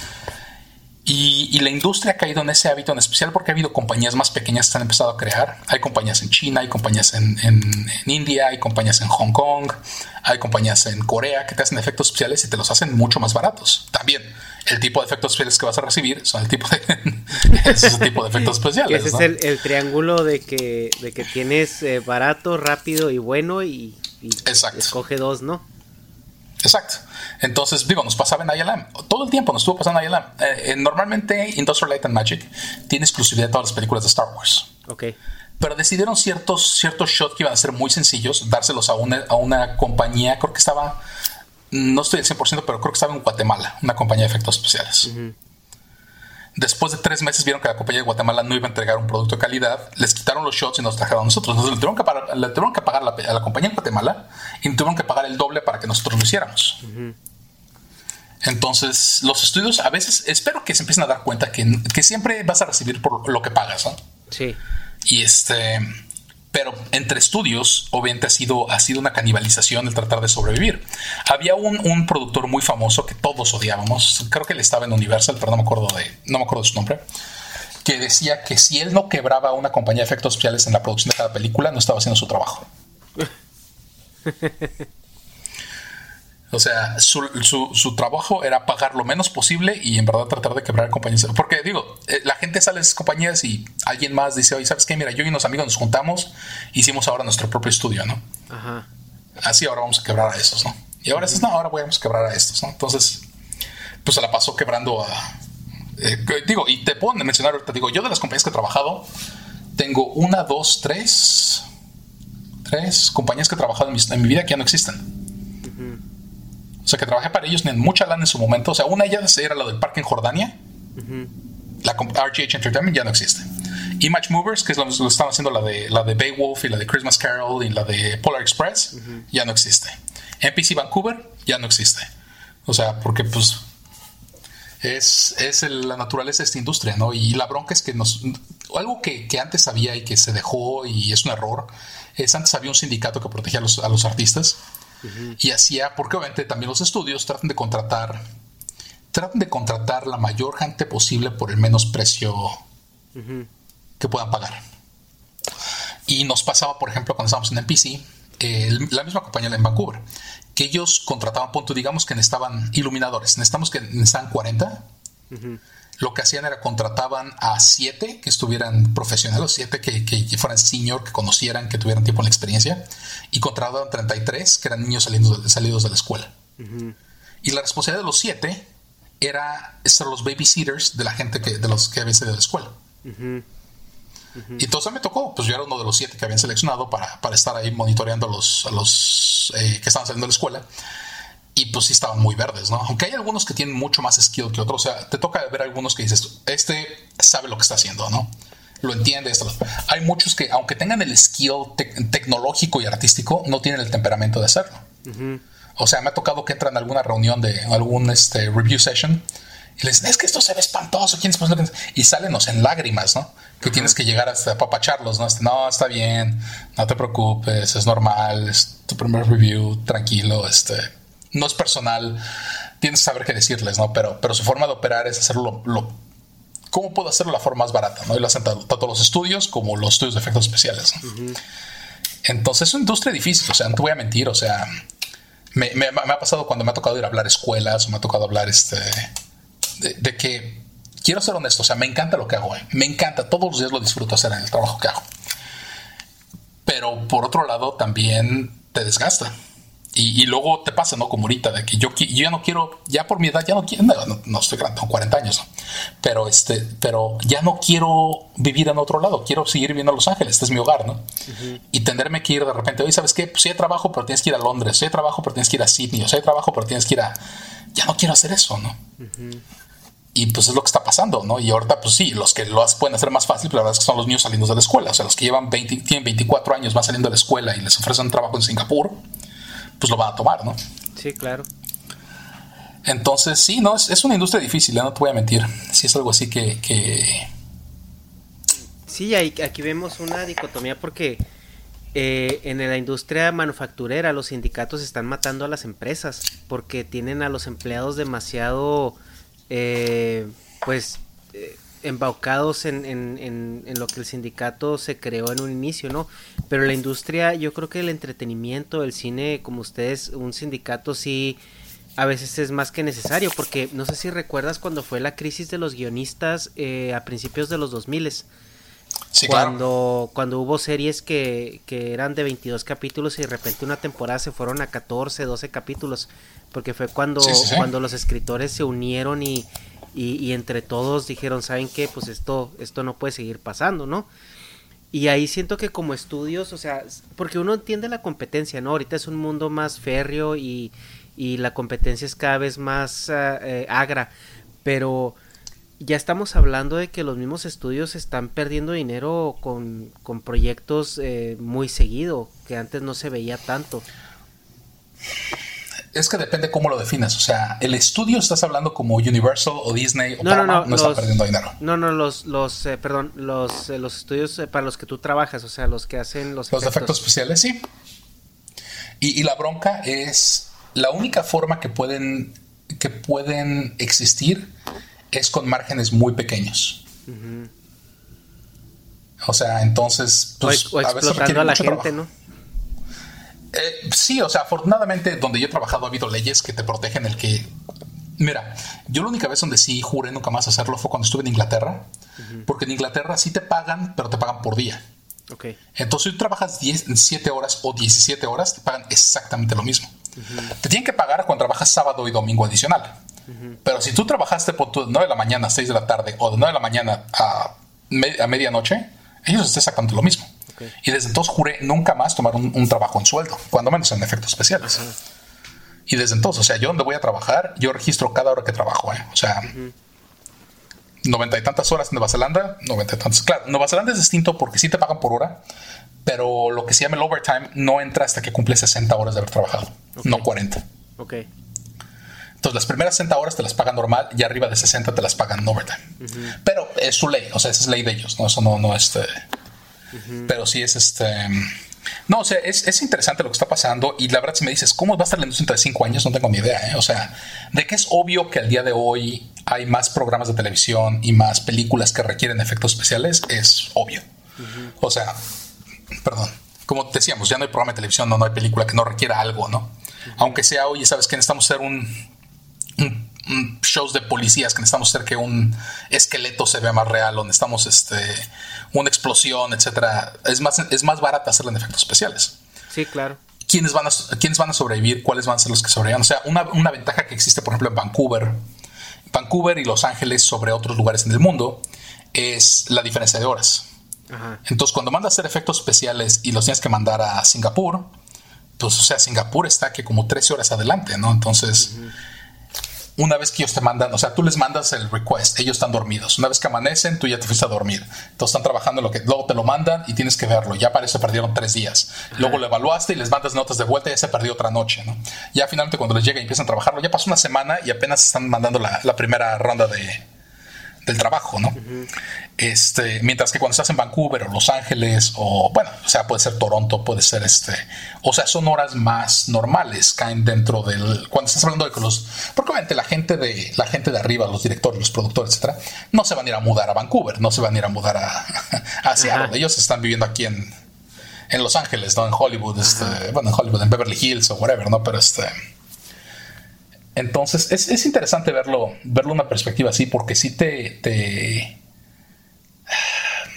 O sea, digo, pues lo que te he platicado, ¿no? Estoy estudiando una maestría porque ya estoy en mi, en mi plan de salida, ¿no? Me encanta lo que hago, pero también quiero un poco más de estabilidad en mi vida, ¿no? Es, es difícil pensarlo así y no, no veo el día en verdad en el que deje de trabajar yo en esto.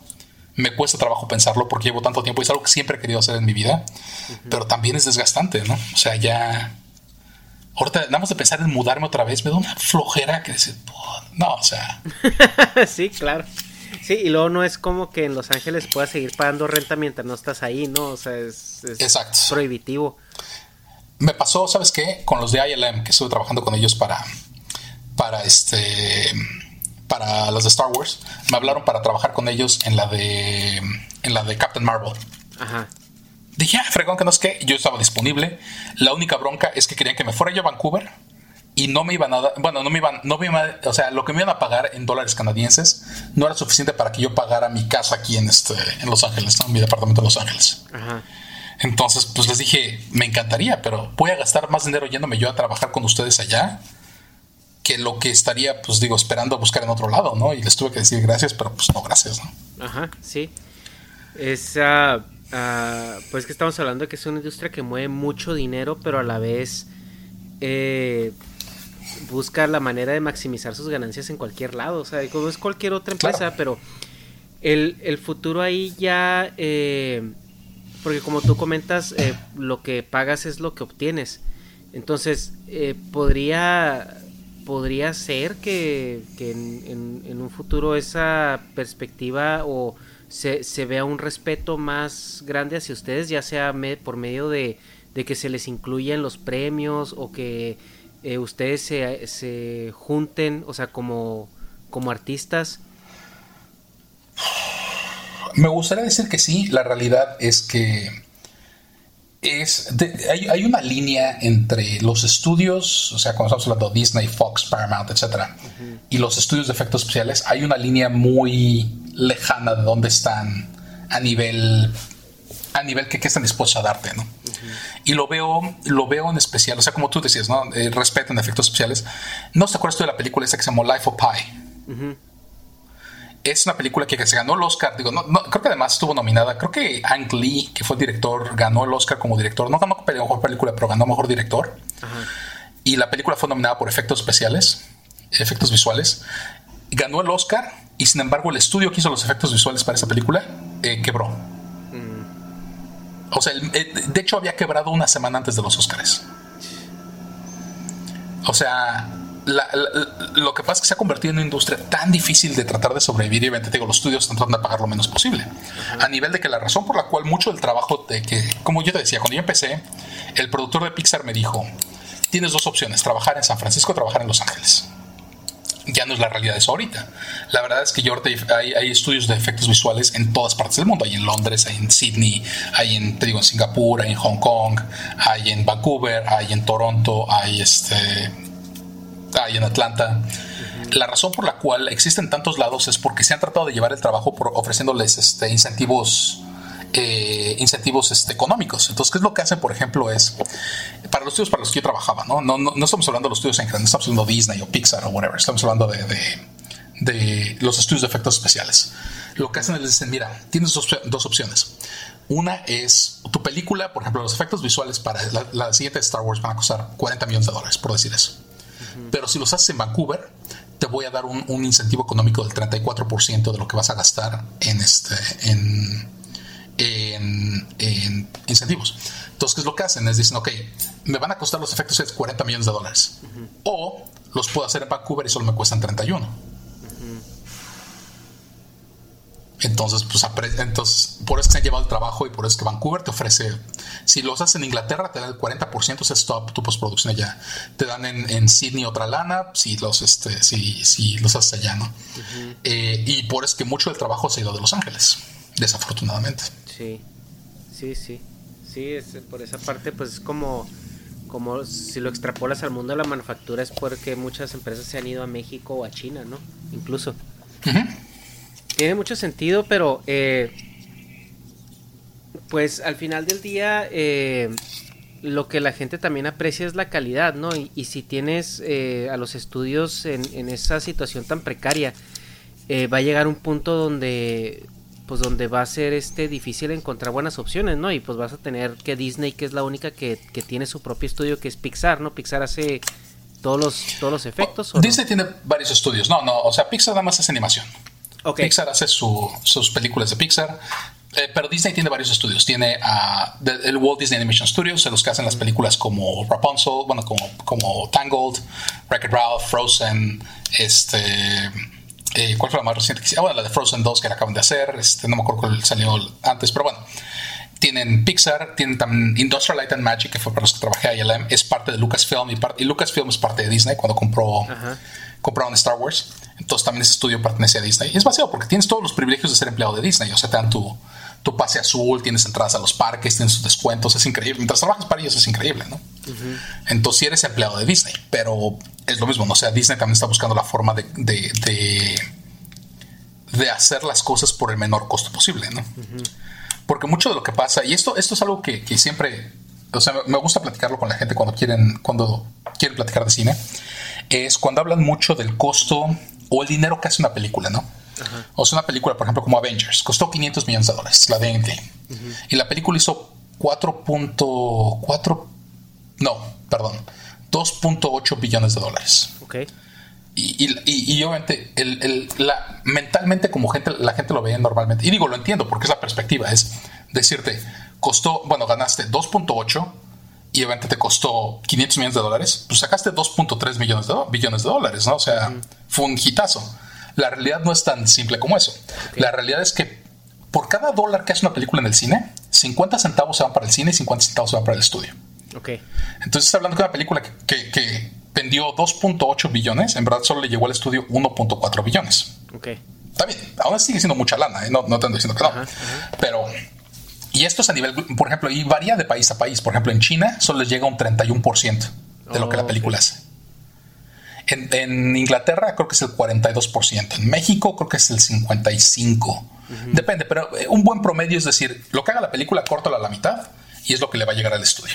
Entonces te digo, una película como Avengers costó, mm, costó 500, que, los 500 los tuvo que pagar Disney o Marvel, o como le quieras llamar, tuvieron que pagar los 500 millones. Pero bueno, y este, y costó, eh, ¿cómo se llama? Y te dieron 2.8, 2.8, la mitad se lo queda a los cines, la mitad se va al estudio, 1.4.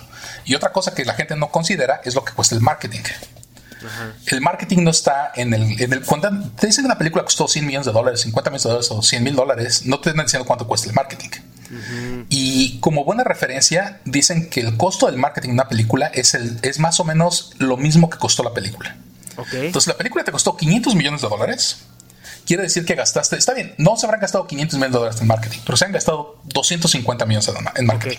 Esto incluye publicidad, todos los eventos que hicieron, llevar a los artistas, este, cualquier billboard que viste, los espectaculares, este, y te acuerdas que cuando Avengers salió estaba por hasta por las coladeras salían los Avengers, ¿no? Sí, y me imagino que también a los actores les, les roza un poquito eso, ¿no? De una manera menos agresiva que ustedes, pero en su contrato viene estipulado que ellos tienen que asistir a todos los eventos de marketing ah, que hay, ¿no? Y, digo, y esa es la, parte que nos falta. Entonces, bueno, te digo, pon tú, digamos, 250 millones. Entonces, la película costó 500 más 250 millones de dólares de marketing, es 750. La película hizo 1.4 de lo que le llega al estudio. Lo cual quiere decir es que ya, ya, ya ahora estás en 700, o sea, eh, si la película costó bueno, 750 eh, y menos 1.4 te quedan 650, ¿no? 650 millones de dólares. Aún así es mucha lana. Sí. Pero lo que te falta también es la participación. Artistas como Robert Downey Jr. no te cobran nada por salir en la película, pero te cobran un porcentaje de lo que hace la película. Ajá. Entonces Robert Downey Jr., si mal no recuerdo, hizo 80 millones de dólares solo por, por haber aparecido en, en, este, en Endgame. Ok. Entonces, en este caso, otra vez tienes los 650 que te sobraron, quítale 80 millones de dólares de, de Robert Downey Jr. Ok, te quedan 6, 570, una cosa así, ¿no? Ajá. Y seguramente no tendrá participaciones muy grandes, pero estoy seguro que, que este, eh, Chris Evans tiene una participación, y este Thor tiene una participación, y el Chris Pratt tiene participación. Entonces empiezan Sí. a cortar y sí. Sí, estoy porque seguro saben- que Disney Ajá, porque saben que va a ser una película grande, entonces ellos Exacto. tienen mejor participación. En especial si en, en un principio cuando los contratan, normalmente los contratan, por eso es que dicen que cuando Disney te contrata por una película te meten un contrato de seis películas, Ajá. como para asegurarte que, que ya te tenemos, ¿no? ya te agarramos. Sí, sí, sí. Pero una vez que acaban tus seis películas, pues ya puedes poner la participación que tú quieres. Entonces, ah, claro, sí regreso, pero voy a querer un 1% de lo que venda la película. Y no estamos hablando del profit, estamos hablando del gross. Ajá. Porque antes sí hubo un momento que decían, es que no, no hubo profit en la película, la película no ganó dinero, ¿no? Ajá.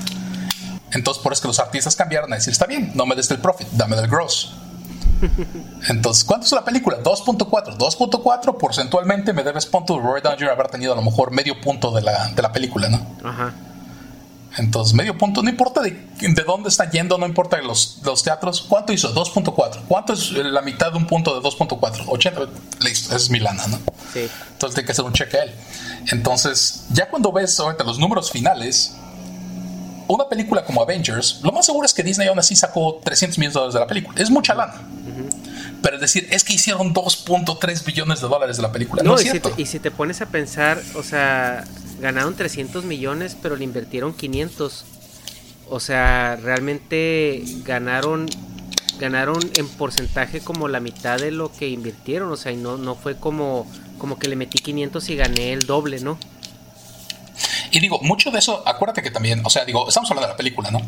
Ellos a lo mejor están pensando, no voy a ganar mucho en la película, pero voy a ganar más en lo auxiliar, o sea, en vender muñequitos de los Avengers, cierto. en vender pijamas, en vender este la película cuando salga en video, y es otra historia.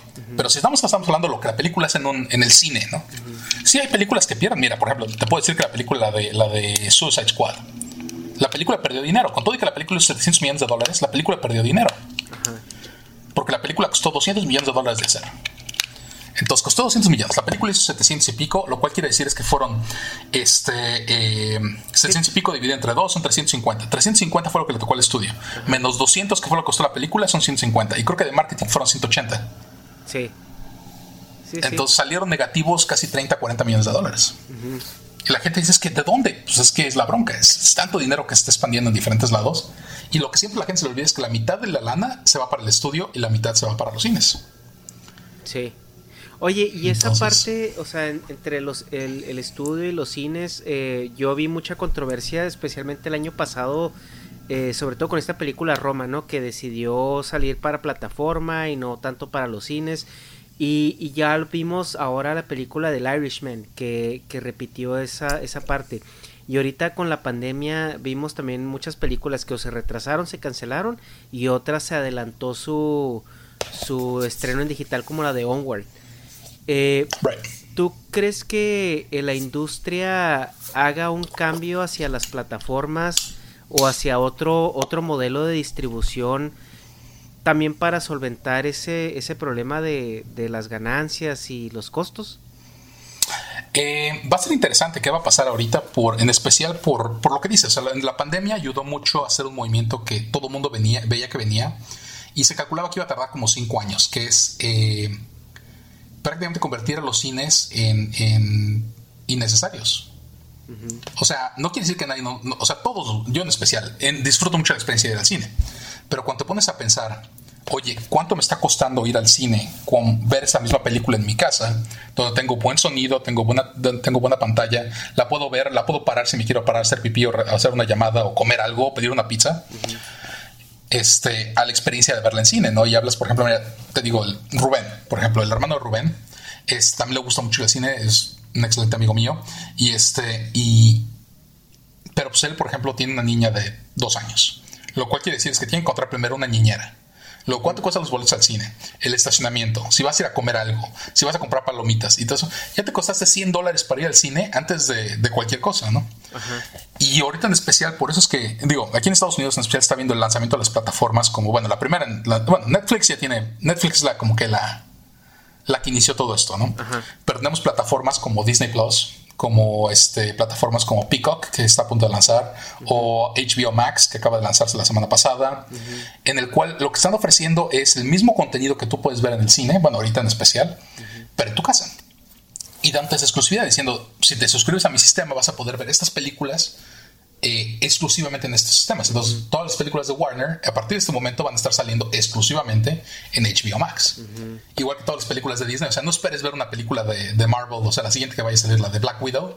No va a estar en Netflix, no va a estar en Hulu, no va a estar. La única forma de verla va a ser en Disney Plus. Que es, ajá, que justamente tocaste un punto ahí importante porque eh, yo creo que Netflix eh, se está adelantando un poco a todo esto eh, porque empezó a ver que, las plataformas ya pues, era un negocio muy identificado por no nada más ellos, ¿no? Ya los grandes estudios están sacando sus plataformas.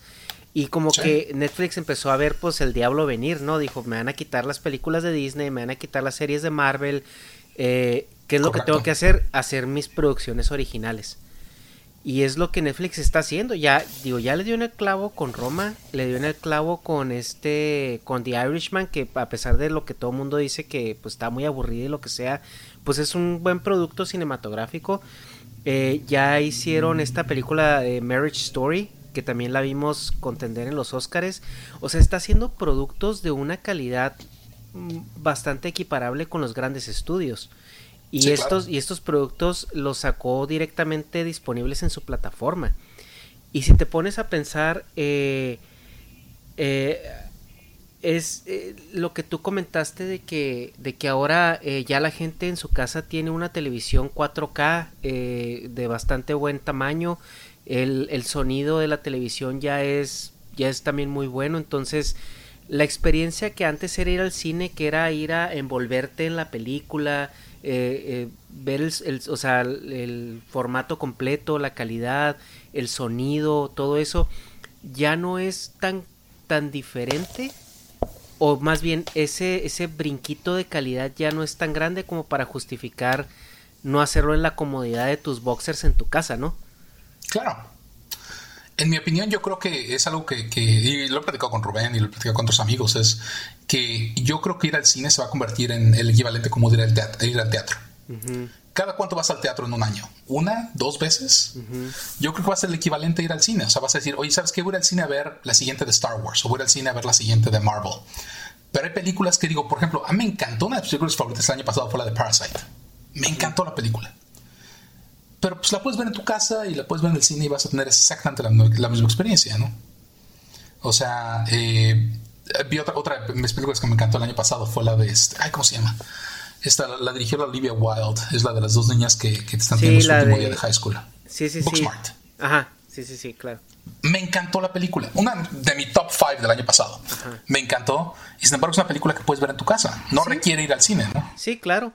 Eh, y por ejemplo, eh, el cine eh, si no cambia su, su, este, su formato o si no cambia su, su, su estructura, y a lo mejor dice, oye, ¿sabes qué? Pues bueno, no me des el 50%, dame menos.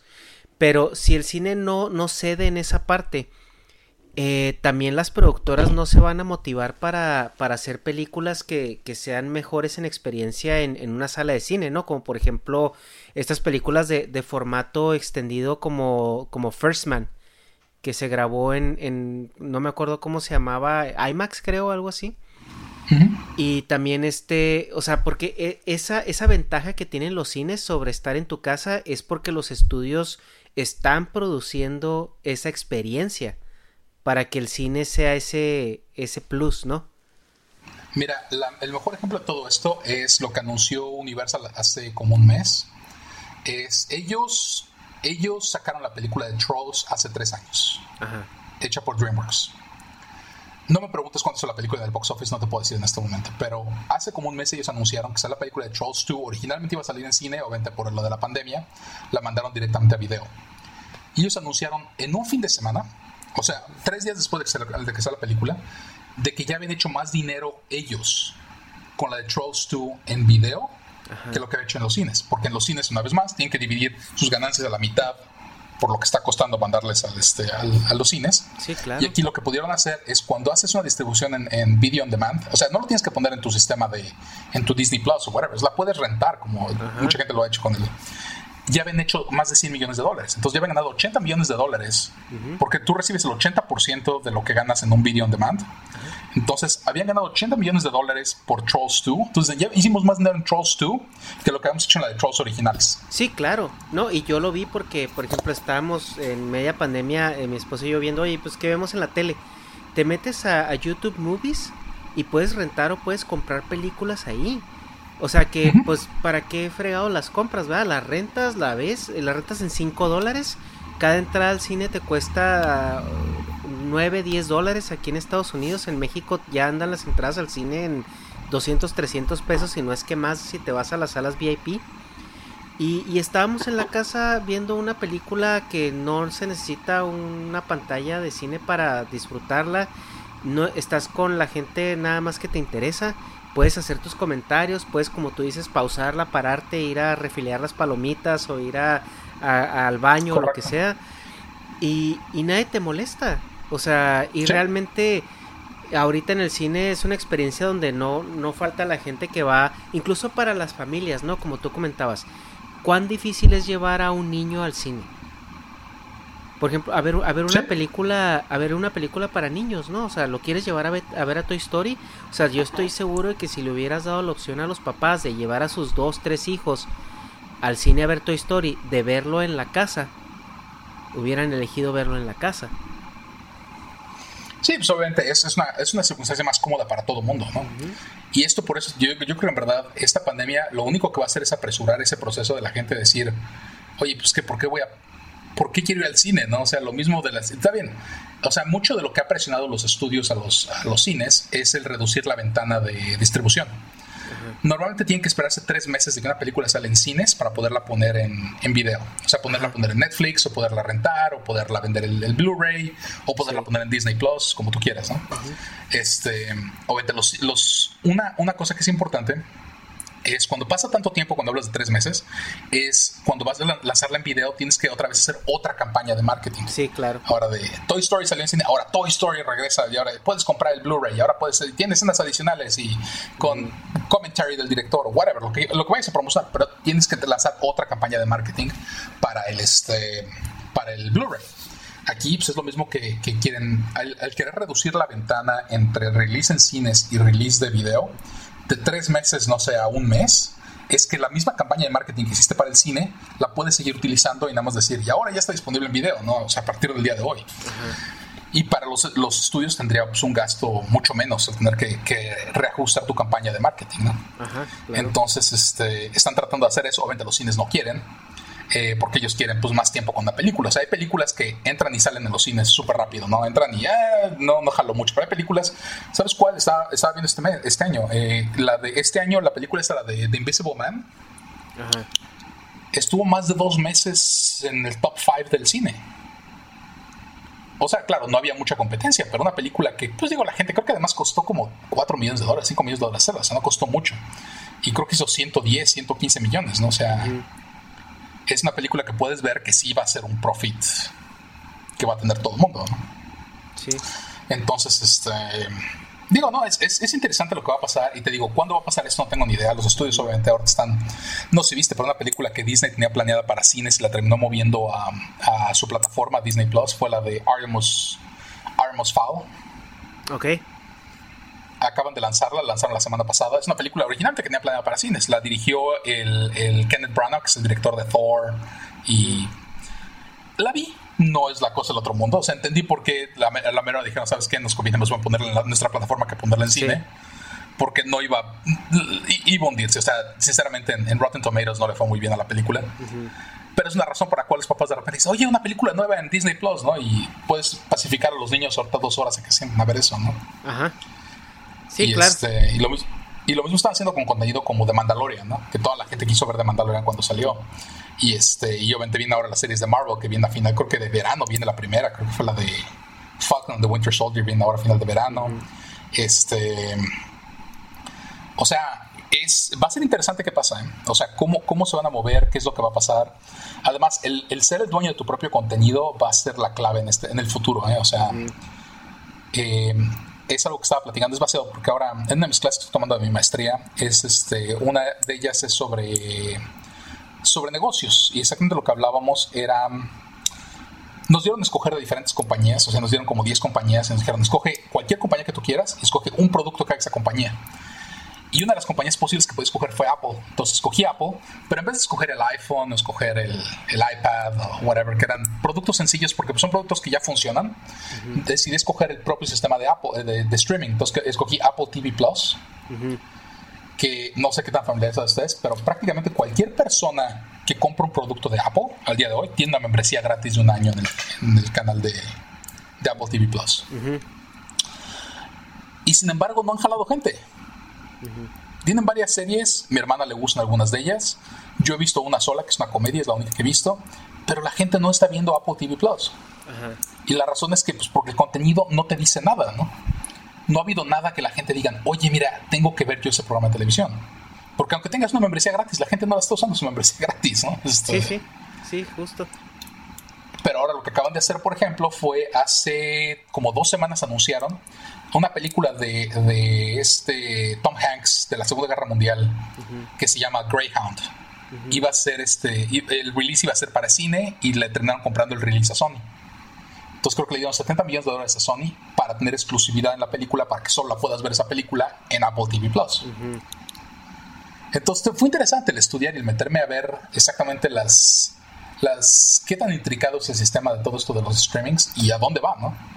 Porque como dices, o sea, Netflix trató de protegerse con haciendo The Witcher y haciendo sus, digo, porque han hecho series, hicieron la de House of Cards, hicieron la de Orange Sí. is the New Black, este, todas las series estas con Marvel, que Marvel hasta que les quitó el contrato, este, siguieron pasando. Eh, eh, por otro lado, como dices, películas como Roma, y hicieron también la película esta, una de acción que fue dirigida por el Michael Bay con el, con el Deadpool, ¿cómo se llama este? Como Six Underground o Six Under, no sé cómo se llamó esta, pero... Ah, eh, Como de un grupo con- de- ¿no? No era la que hizo con... No, no, no, esa, esa acaba de salir, lo que estoy hablando salió creo que en Navidad.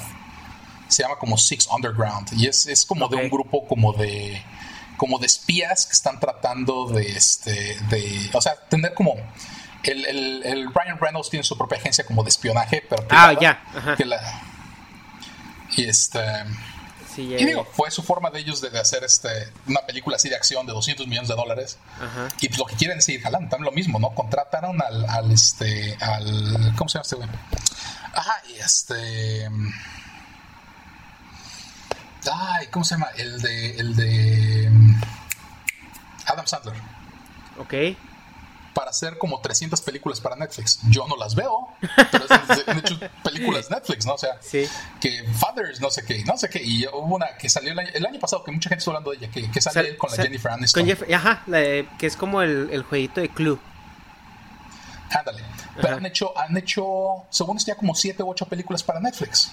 Porque a la gente les encanta. Una vez más, Sí. yo no las veo, pero pues, la gente la está viendo y es una Sí. forma de jalar a, a- a- No, pero... a suscriptores sí. nuevos. No, estoy de acuerdo, o sea, porque Netflix está haciendo producciones con una alta calidad y no nada más está haciendo películas, está haciendo documentales, está haciendo series, está haciendo películas, está haciendo este incluso Los videos de comedia. comedia, eh, series de viaje, también la plataforma que va muy bien en ese en esa diversificación es es este Amazon Prime, pero también lo que tiene Ama- Amazon Prime es que tiene también on demand. Entonces hay cosas que están como dentro de tu de tu membresía de Amazon Prime, pero hay otras que tienes que pagar extra. Entonces eso es por una parte pues inconveniente, pero por otra parte te abre el abanico para que ellos puedan introducir películas de, de estudios y puedan Claro. cobrarlas on demand y tú tengas ese- esa oportunidad de verlas, ¿no? También. Y No, yo creo, eh, sinceramente, ahorita como, como se ve el panorama, ¿no? Que ves a. Por ejemplo, Sony acaba de, de cerrar su sistema de streaming que se llama PSN, que era con el PlayStation Network. ajá, eh, PSN View, creo que se llamaba, ya lo cerraron. Paramount eh, te está cambiando el nombre de su CBS All Access. Disney Plus acaba de lanzar, igual que, Peacock, por el de NBC Universal. Y está el de, el de. ¿Cómo se llama? El de. Ay, HBO Max. Ajá. Pero la gente no va a estar pagando 5 dólares aquí, 7 dólares acá, 12 dólares acá, 25 dólares acá. O sea, va a ser una masacre. Eventualmente vas, a, vas, a, llegar a un momento en el cual la gente va a tener que tomar la decisión cuál es el, el contenido que es importante para mí. Ajá. Y ahí es donde se va a poner interesante, que, quién va a tener el mejor contenido, ¿no? Como es Netflix tiene esto y esto y esto, pero no tiene esto, esto y esto, ¿no? No sé si quieres ver Mandalorian, el único lugar para verlo va, a ser Disney Plus, ¿no? No, y también depende mucho porque, por ejemplo, si tienes hijos, tener Disney Plus va a ser casi un must. O sea, porque yo lo tuve para ver el Mandalorian, me pasé a ver el catálogo y está absolutamente todo lo que Disney ha tocado en toda su vida. Entonces, si tienes hijos, oye, ahí, ahí los tienes para que se, Más las no hay, Fox. no hay alguna otra plataforma que, que se le compare en ese aspecto. Pero eh, en la otra en la otra situación sí lo que tú comentas no puedes estar pagando 10 dólares aquí 20 acá y 20 allá que algo que platicaba con una persona que incluso tenemos un podcast aquí que se llama eh, Juan José Covarrubias él, él decía es que bueno también cuánto cuánto pagas de cable no de cable pagas 100 dólares mínimo al mes dice de, de plataformas que aunque tú tengas 4 o 5 plataformas no pagas eso Sí y no, pero también, por ejemplo, a mí lo que me pasa es, yo te voy a ser sincero, yo no he pagado cable, o sea, utilizo cable para internet, Ajá. pero yo no he pagado cable de cablevisión para ver la televisión en más de 7, 8 años. Sí. Para ti sería un gasto extra. Exacto. Entonces digo, yo sí tengo, por ejemplo, pago por, Disney Plus, pago por Netflix. Bueno, Netflix me lo da gratis este T-Mobile. Sí. Pero digo, hay tantos servicios ahorita que están saliendo y algunos, por ejemplo, está el de Criterion y está el DC, DC Universe y está el, este, ¿cuál es el otro que me ha salido? El Quibi.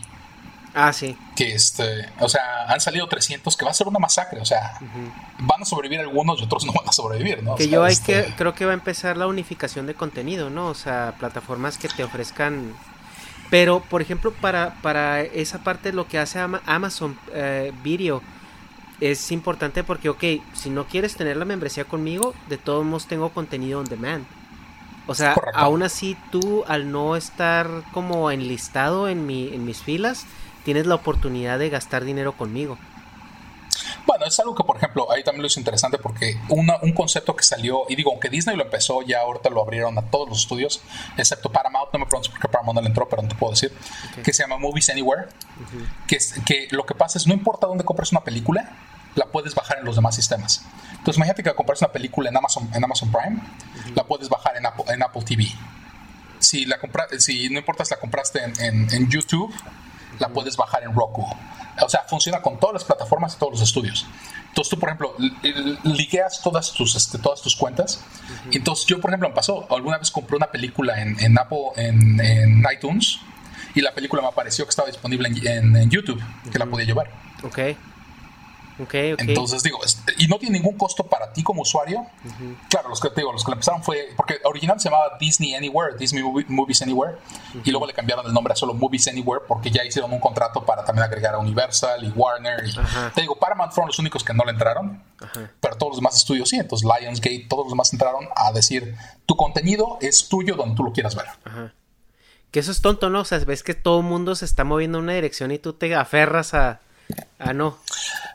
Pues que debe ser también difícil, o sea, con, alguien platicaba que, que, era el concepto de cuando te empiezas a ver en especial ahorita, se empieza a ver este eh, Paramount como el estudio hasta, hasta atrás. No han encontrado la forma de ellos de entrar y de, o sea, no tienen una franquicia, no tienen, por ejemplo, Sony tiene a James Bond y tiene Spider-Man. Este, Disney tiene Star Wars, Pixar y Marvel. Este, ¿cómo se llama? Universal tiene Fast and the Furious y los Minions. Este, todos tienen a alguien o algo. O sea, Warner tiene a, Lord, of, Lord, of, the Rings, a Harry Potter, a los de DC, etcétera, ¿no? O sea, todos han encontrado su propio nicho de dónde están. Y Paramount, lo más cercano que tenía era Transformers. Y pues ahora sí que aterrizaron esa, esa franquicia duro, ¿no? O sea. Sí. Sí, sí, sí, es Entonces, importante. Este, eh, pero Pues sí, o sea, el, futuro yo también creo que está en las, en las plataformas, tanto para los estudios productores como para el, el consumidor. Porque es más fácil que te avientes dos, tres películas en un fin de semana a que vayas dos o tres veces al cine el mismo fin de semana. Y, y eso es, eh, puede suceder hasta en un mismo día, ¿no? O sea, y le puedes dar la oportunidad a más películas. Por ejemplo, yo acabé viendo Onward porque no tenía nada que hacer, estábamos encerrados y ya estaba en YouTube Movies y me costó 7 dólares verla. Y, y, yo le decía, pues, que platiqué con, con mi esposa, le digo, pues, digo, pues, pues, ¿qué más hay que hacer? Digo, pues te sale menos que una entrada al cine. Y la vimos.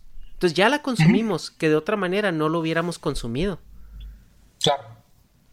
Sí, no, no, e, es un hecho que sí hay, hay un hay una forma de tratarte de traer el contenido y hacerte lo más accesible posible, ¿no? Por eso es que muchos se ha hablado ahorita de que salió, salió el, HBO Max Ajá. y que la gente no entendía qué era lo que era. Porque tienen, tienen tres servicios con el nombre HBO. Está HBO Go, HBO Now y ahora salió HBO Max. Y la gente dice, es que ¿cuál quiero? ¿Cuál es la diferencia? ¿Cuál voy, a pagar más por uno por el otro? Este, y digo, yo al día de hoy no entiendo. Yo no tengo. Mi hermana sí lo tiene. Yo no lo tengo, ¿no? Pero mi hermana dice, es que no, no entiendo cómo funciona si tú no lo entiendes, que tú lo tienes, pues yo tampoco no lo entiendo, ¿no? Pero ya, o sea, encontraron que había mucha confusión el nombre por haber creado tres sistemas que se llaman HBO, ¿no? Y no sabes si HBO Max puede tener que pagar 5, 6, 10 dólares adicionales para tener más programas o más. Y la realidad es que no es cierto. O sea, la gente que ya, estaba, que ya tiene HBO Now, automáticamente tenían HBO Max. Ok. Pero nadie les dijo saber. y era tener cientos de horas de más, con más películas, con más programas de televisión, con más este pero nunca les dejaron saber. Entonces, obviamente, pues la gente pues no, no sabían, este, hubo confusión en, en, el nombre de los programas. Este, no, ha sido, ha sido difícil. Yo creo que es difícil lanzar tu, tu Esto es lo que, que parte de lo que estudiamos en la clase, ¿no?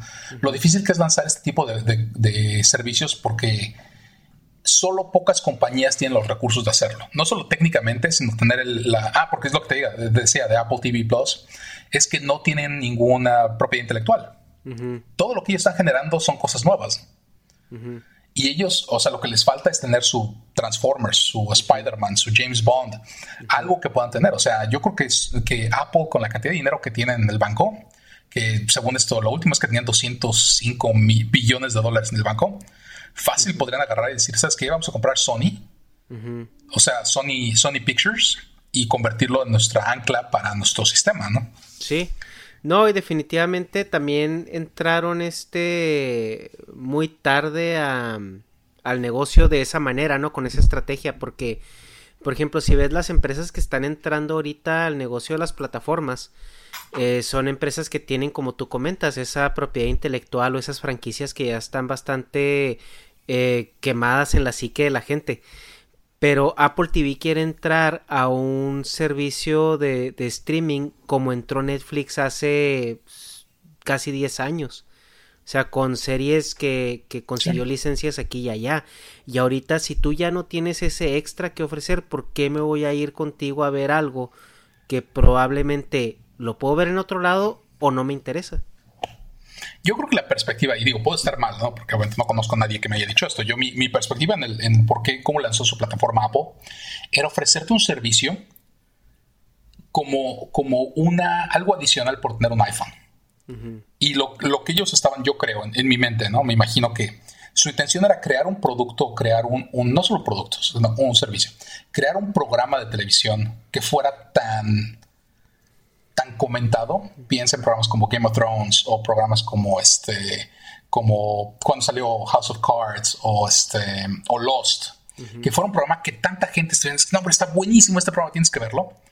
Que la gente dijera, oye, ¿dónde lo puedo ver? Es que solo puedes ver en Apple TV Plus. Ok, ¿cómo puedo tener Apple TV Plus? Bueno, puedes pagar 5 dólares al mes o es gratis si compras un iPhone nuevo, ¿no? Oye, ¿sabes qué? Pues voy a comprar un iPhone, ¿no? Al final todo me lo van a dar gratis el servicio, ¿no? Yo creo que lo utilizaron como una forma de tratar de hacer leverage y tratar de ganar más clientes en comprar un iPhone o un iPad o una MacBook y tener el, y, agarrarlos, ¿no?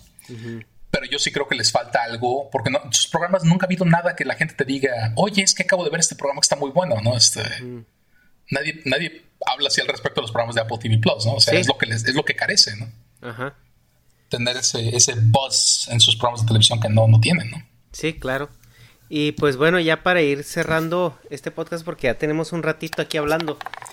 eh, ¿Tú ves, eh, eh, ves un futuro prometedor para los artistas de tu ramo en efectos especiales y todo esto con, con la evolución que ha tenido la televisión en los últimos años? O sea, vaya que, que ahora cada vez la línea entre, entre televisión y, y cine se está difuminando cada vez más, ¿no? O sea, los vemos ya productos eh, para la pantalla chica que tienen una calidad sobresaliente y obviamente la televisión es más masificada. Entonces, ¿crees que eso a ustedes les ayude, por ejemplo, en tu caso, para obtener una, un trabajo más estable que te permita vivir donde tú quieras y, y no tanto? ¿O crees que sea contraproducente y abarate más el, el mercado? Uf, es buena pregunta. Este, yo creo que son dos, dos facetas. Una es, yo creo que el hecho de lo que platicamos, que tantos programas de televisión y películas requieren efectos especiales, que no creo que la industria se vaya a morir. O sea, no, no veo que mi industria sea una de las que vayan a desaparecer o, o las vayan a automatizar porque requiere tanta cosa artística. O sea, que algo se vea bien es algo que una computadora al día de hoy, y todavía estamos a muchos años de que puedan ver algo y decir es que este carro que pusiste en este shot se ve mal, que lo pueda corregir la propia computadora para corregir la iluminación, no es algo que es, es objetivamente posible, ¿no? Siempre vas a necesitar un operador que, que tenga un, una opinión crítica al respecto, ¿no? este, lo cual por eso creo que a nivel trabajo va a seguir existiendo. de la segunda parte de que te dé estabilidad y puedas crecer como tú quieras, no sé. No, la verdad no, no creo. Honestamente no creo porque porque van a seguir existiendo estudios pequeños que van a seguir buscando gente, que van a seguir buscando la forma de tratar de conseguir esos contratos de por televisión y programas de radio, por favor, este, eh, televisión y películas que van a tratar de, jalarse ese contrato y tratar de hacerlo por la menor lana posible porque están diciendo, es que ILM te va a hacer estos efectos por 20 millones, yo te los puedo hacer por 15, ¿no? y, y, mientras va a haber películas que van a estar de acuerdo con pagar menos, digo, ¿cuántos hemos visto películas que los efectos se ven así como que dices, pero para captar la historia pues, son suficientes, ¿no? Mientras que ves una película como Jurassic Park y la película no se ven bien los efectos, pues... Sí es donde se dices, ugh. Entonces digo, ahí sí es donde yo no sé, no sé qué vaya a pasar. O sea, me, encantaría pensar en una, en un, en un momento en el cual todo mundo vamos a, vamos a, va a haber una igualdad y van a decir, oye, la verdad le hemos regalado y tenemos que tratar mejor a nuestros artistas.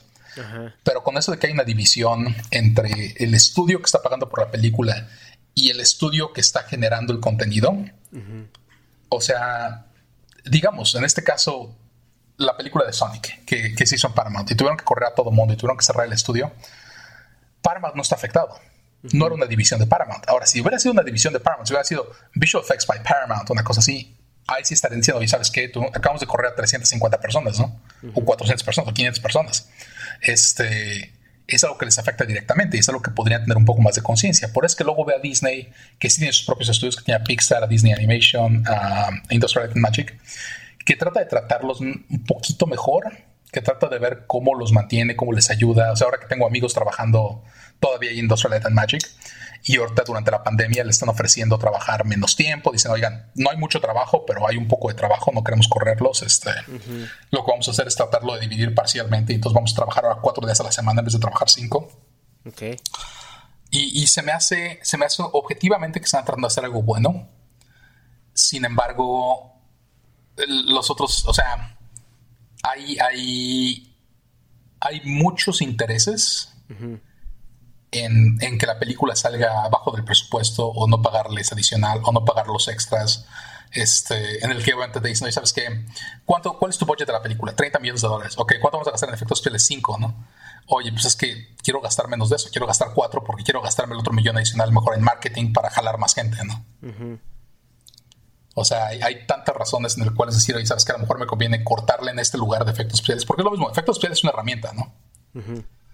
Y, tú a lo mejor dices, por ejemplo, una película, es que la música pues no me encantó, ¿no? Pero la película fue contada igual, ¿no? Que si hubiera tenido un, score épico o con una orquesta, ¿no? Sí. Te pones a pensar lo mismo en efectos especiales. Los efectos especiales son lo que hablamos, el, efecto del good enough. They're good enough. y pues es un problema porque obviamente sí, sí elimina eh, ciertas calidades, ¿no? Es, ah, me gustaría pensar que en verdad sí va a haber, va a haber algún cambio, van a estar las cosas mejores, pero no, no creo, no creo que me toque a mí verlo. sí, es este. Pues es cuestión de ver cómo evoluciona, porque al final de cuentas eh, la gente va a cobrar por, por la calidad. Y, y, si empiezan a quemar a los artistas que, que, aportan esa calidad, pues el producto se va a ver, se va a ver afectado y vamos a volver a este círculo donde, donde es reducir, reducir costos y reducir costos, sacrificando calidad y después se va a levantar otro, otro estudio que diga, mira, yo aquí te estoy dando la calidad y va a ser como mi bandera de, de venta. Y la bronca es eso, es que digo, y una vez más, no, yo lo entiendo porque yo fui uno de ellos, pero van saliendo niños saliendo de la escuela, ¿no? Y que te van a cobrar una quinta parte de lo que me tendría que pagar a mí. Sí. Y, ellos, no, es que yo te lo puedo hacer y vas a ver. Y además se quieren comprometer y te prometen que no te van a cobrar el overtime. No tienes ni idea cuántas peleas he tenido yo con recursos humanos para decirles, es que tenemos a cinco o seis personas que no están cobrando su overtime. Y al no cobrar el overtime es un problema. O sea, ellos piensan que lo están haciendo porque están ayudando al estudio y quieren asegurar su trabajo, etc. Y sin embargo, lo que están haciendo está afectando eh, todas las tablas de compensación que tenemos de quién está haciendo el trabajo, cuánto tiempo está costando, cuánto está costando al estudio hacer esos efectos especiales. ¿no? Entonces, sí es, es este. La verdad, si tú me dijeras cuál es la solución, no tengo una solución. O sea, no sé si. Lo que hablábamos, no sé, tú hablabas de que cómo un sindicato puede destruir el, una industria y al mismo tiempo aquí. Digo, aquí lo vemos. El sindicato, por ejemplo, el que ayudó a los escritores, nos pues ayudó a que obtuvieran mejores términos para sus contratos, ¿no? Si hubiera un sindicato para artistas, así como tienen SAG, o sea, el Screen Actors Guild para los actores, o el DGA para los, los directores, si hubiera uno para los, los, la gente de efectos, de efectos visuales, yo creo que sería increíble porque podrías negociar ciertas tarifas, podrías negociar ciertos este, beneficios, ciertos privilegios, cuando menos un salario de entrada, ¿no? En vez de que te diga, no, ¿sabes qué? No, es que yo solo quiero 20 mil dólares al año, ¿no? Y, este, y te diga, no, no, el entrada, todo el mundo tiene que ganar cuando menos 40 mil dólares al año, ¿no? Ajá. Entonces, este, pues ya los estudios dirían, oye, ¿sabes qué? Me está cobrando, me está costando lo mismo traer a un niño saliendo de la escuela o traer a alguien que tiene cuando menos tres años de experiencia. Ajá. Va a haber una línea de diferencia. Entonces, digo, no sé, es, es, es difícil saber, saber cuál es la respuesta correcta de esto, pero sí es. Eh, es una industria que tiene muchos problemas y que ahorita lo estamos viendo afectados por lo que está pasando con lo de la pandemia, ¿no? Porque pues dejaron de filmar y pues al dejar de filmar, pues también y eso es para series y películas, ¿no? Sí. Dejas de filmar y pues no hay donde ponerle efectos especiales. sí, claro, claro. sí, es una industria que se ha visto muy golpeada también. Entonces, pero pues sí, esa es, esa es mi historia.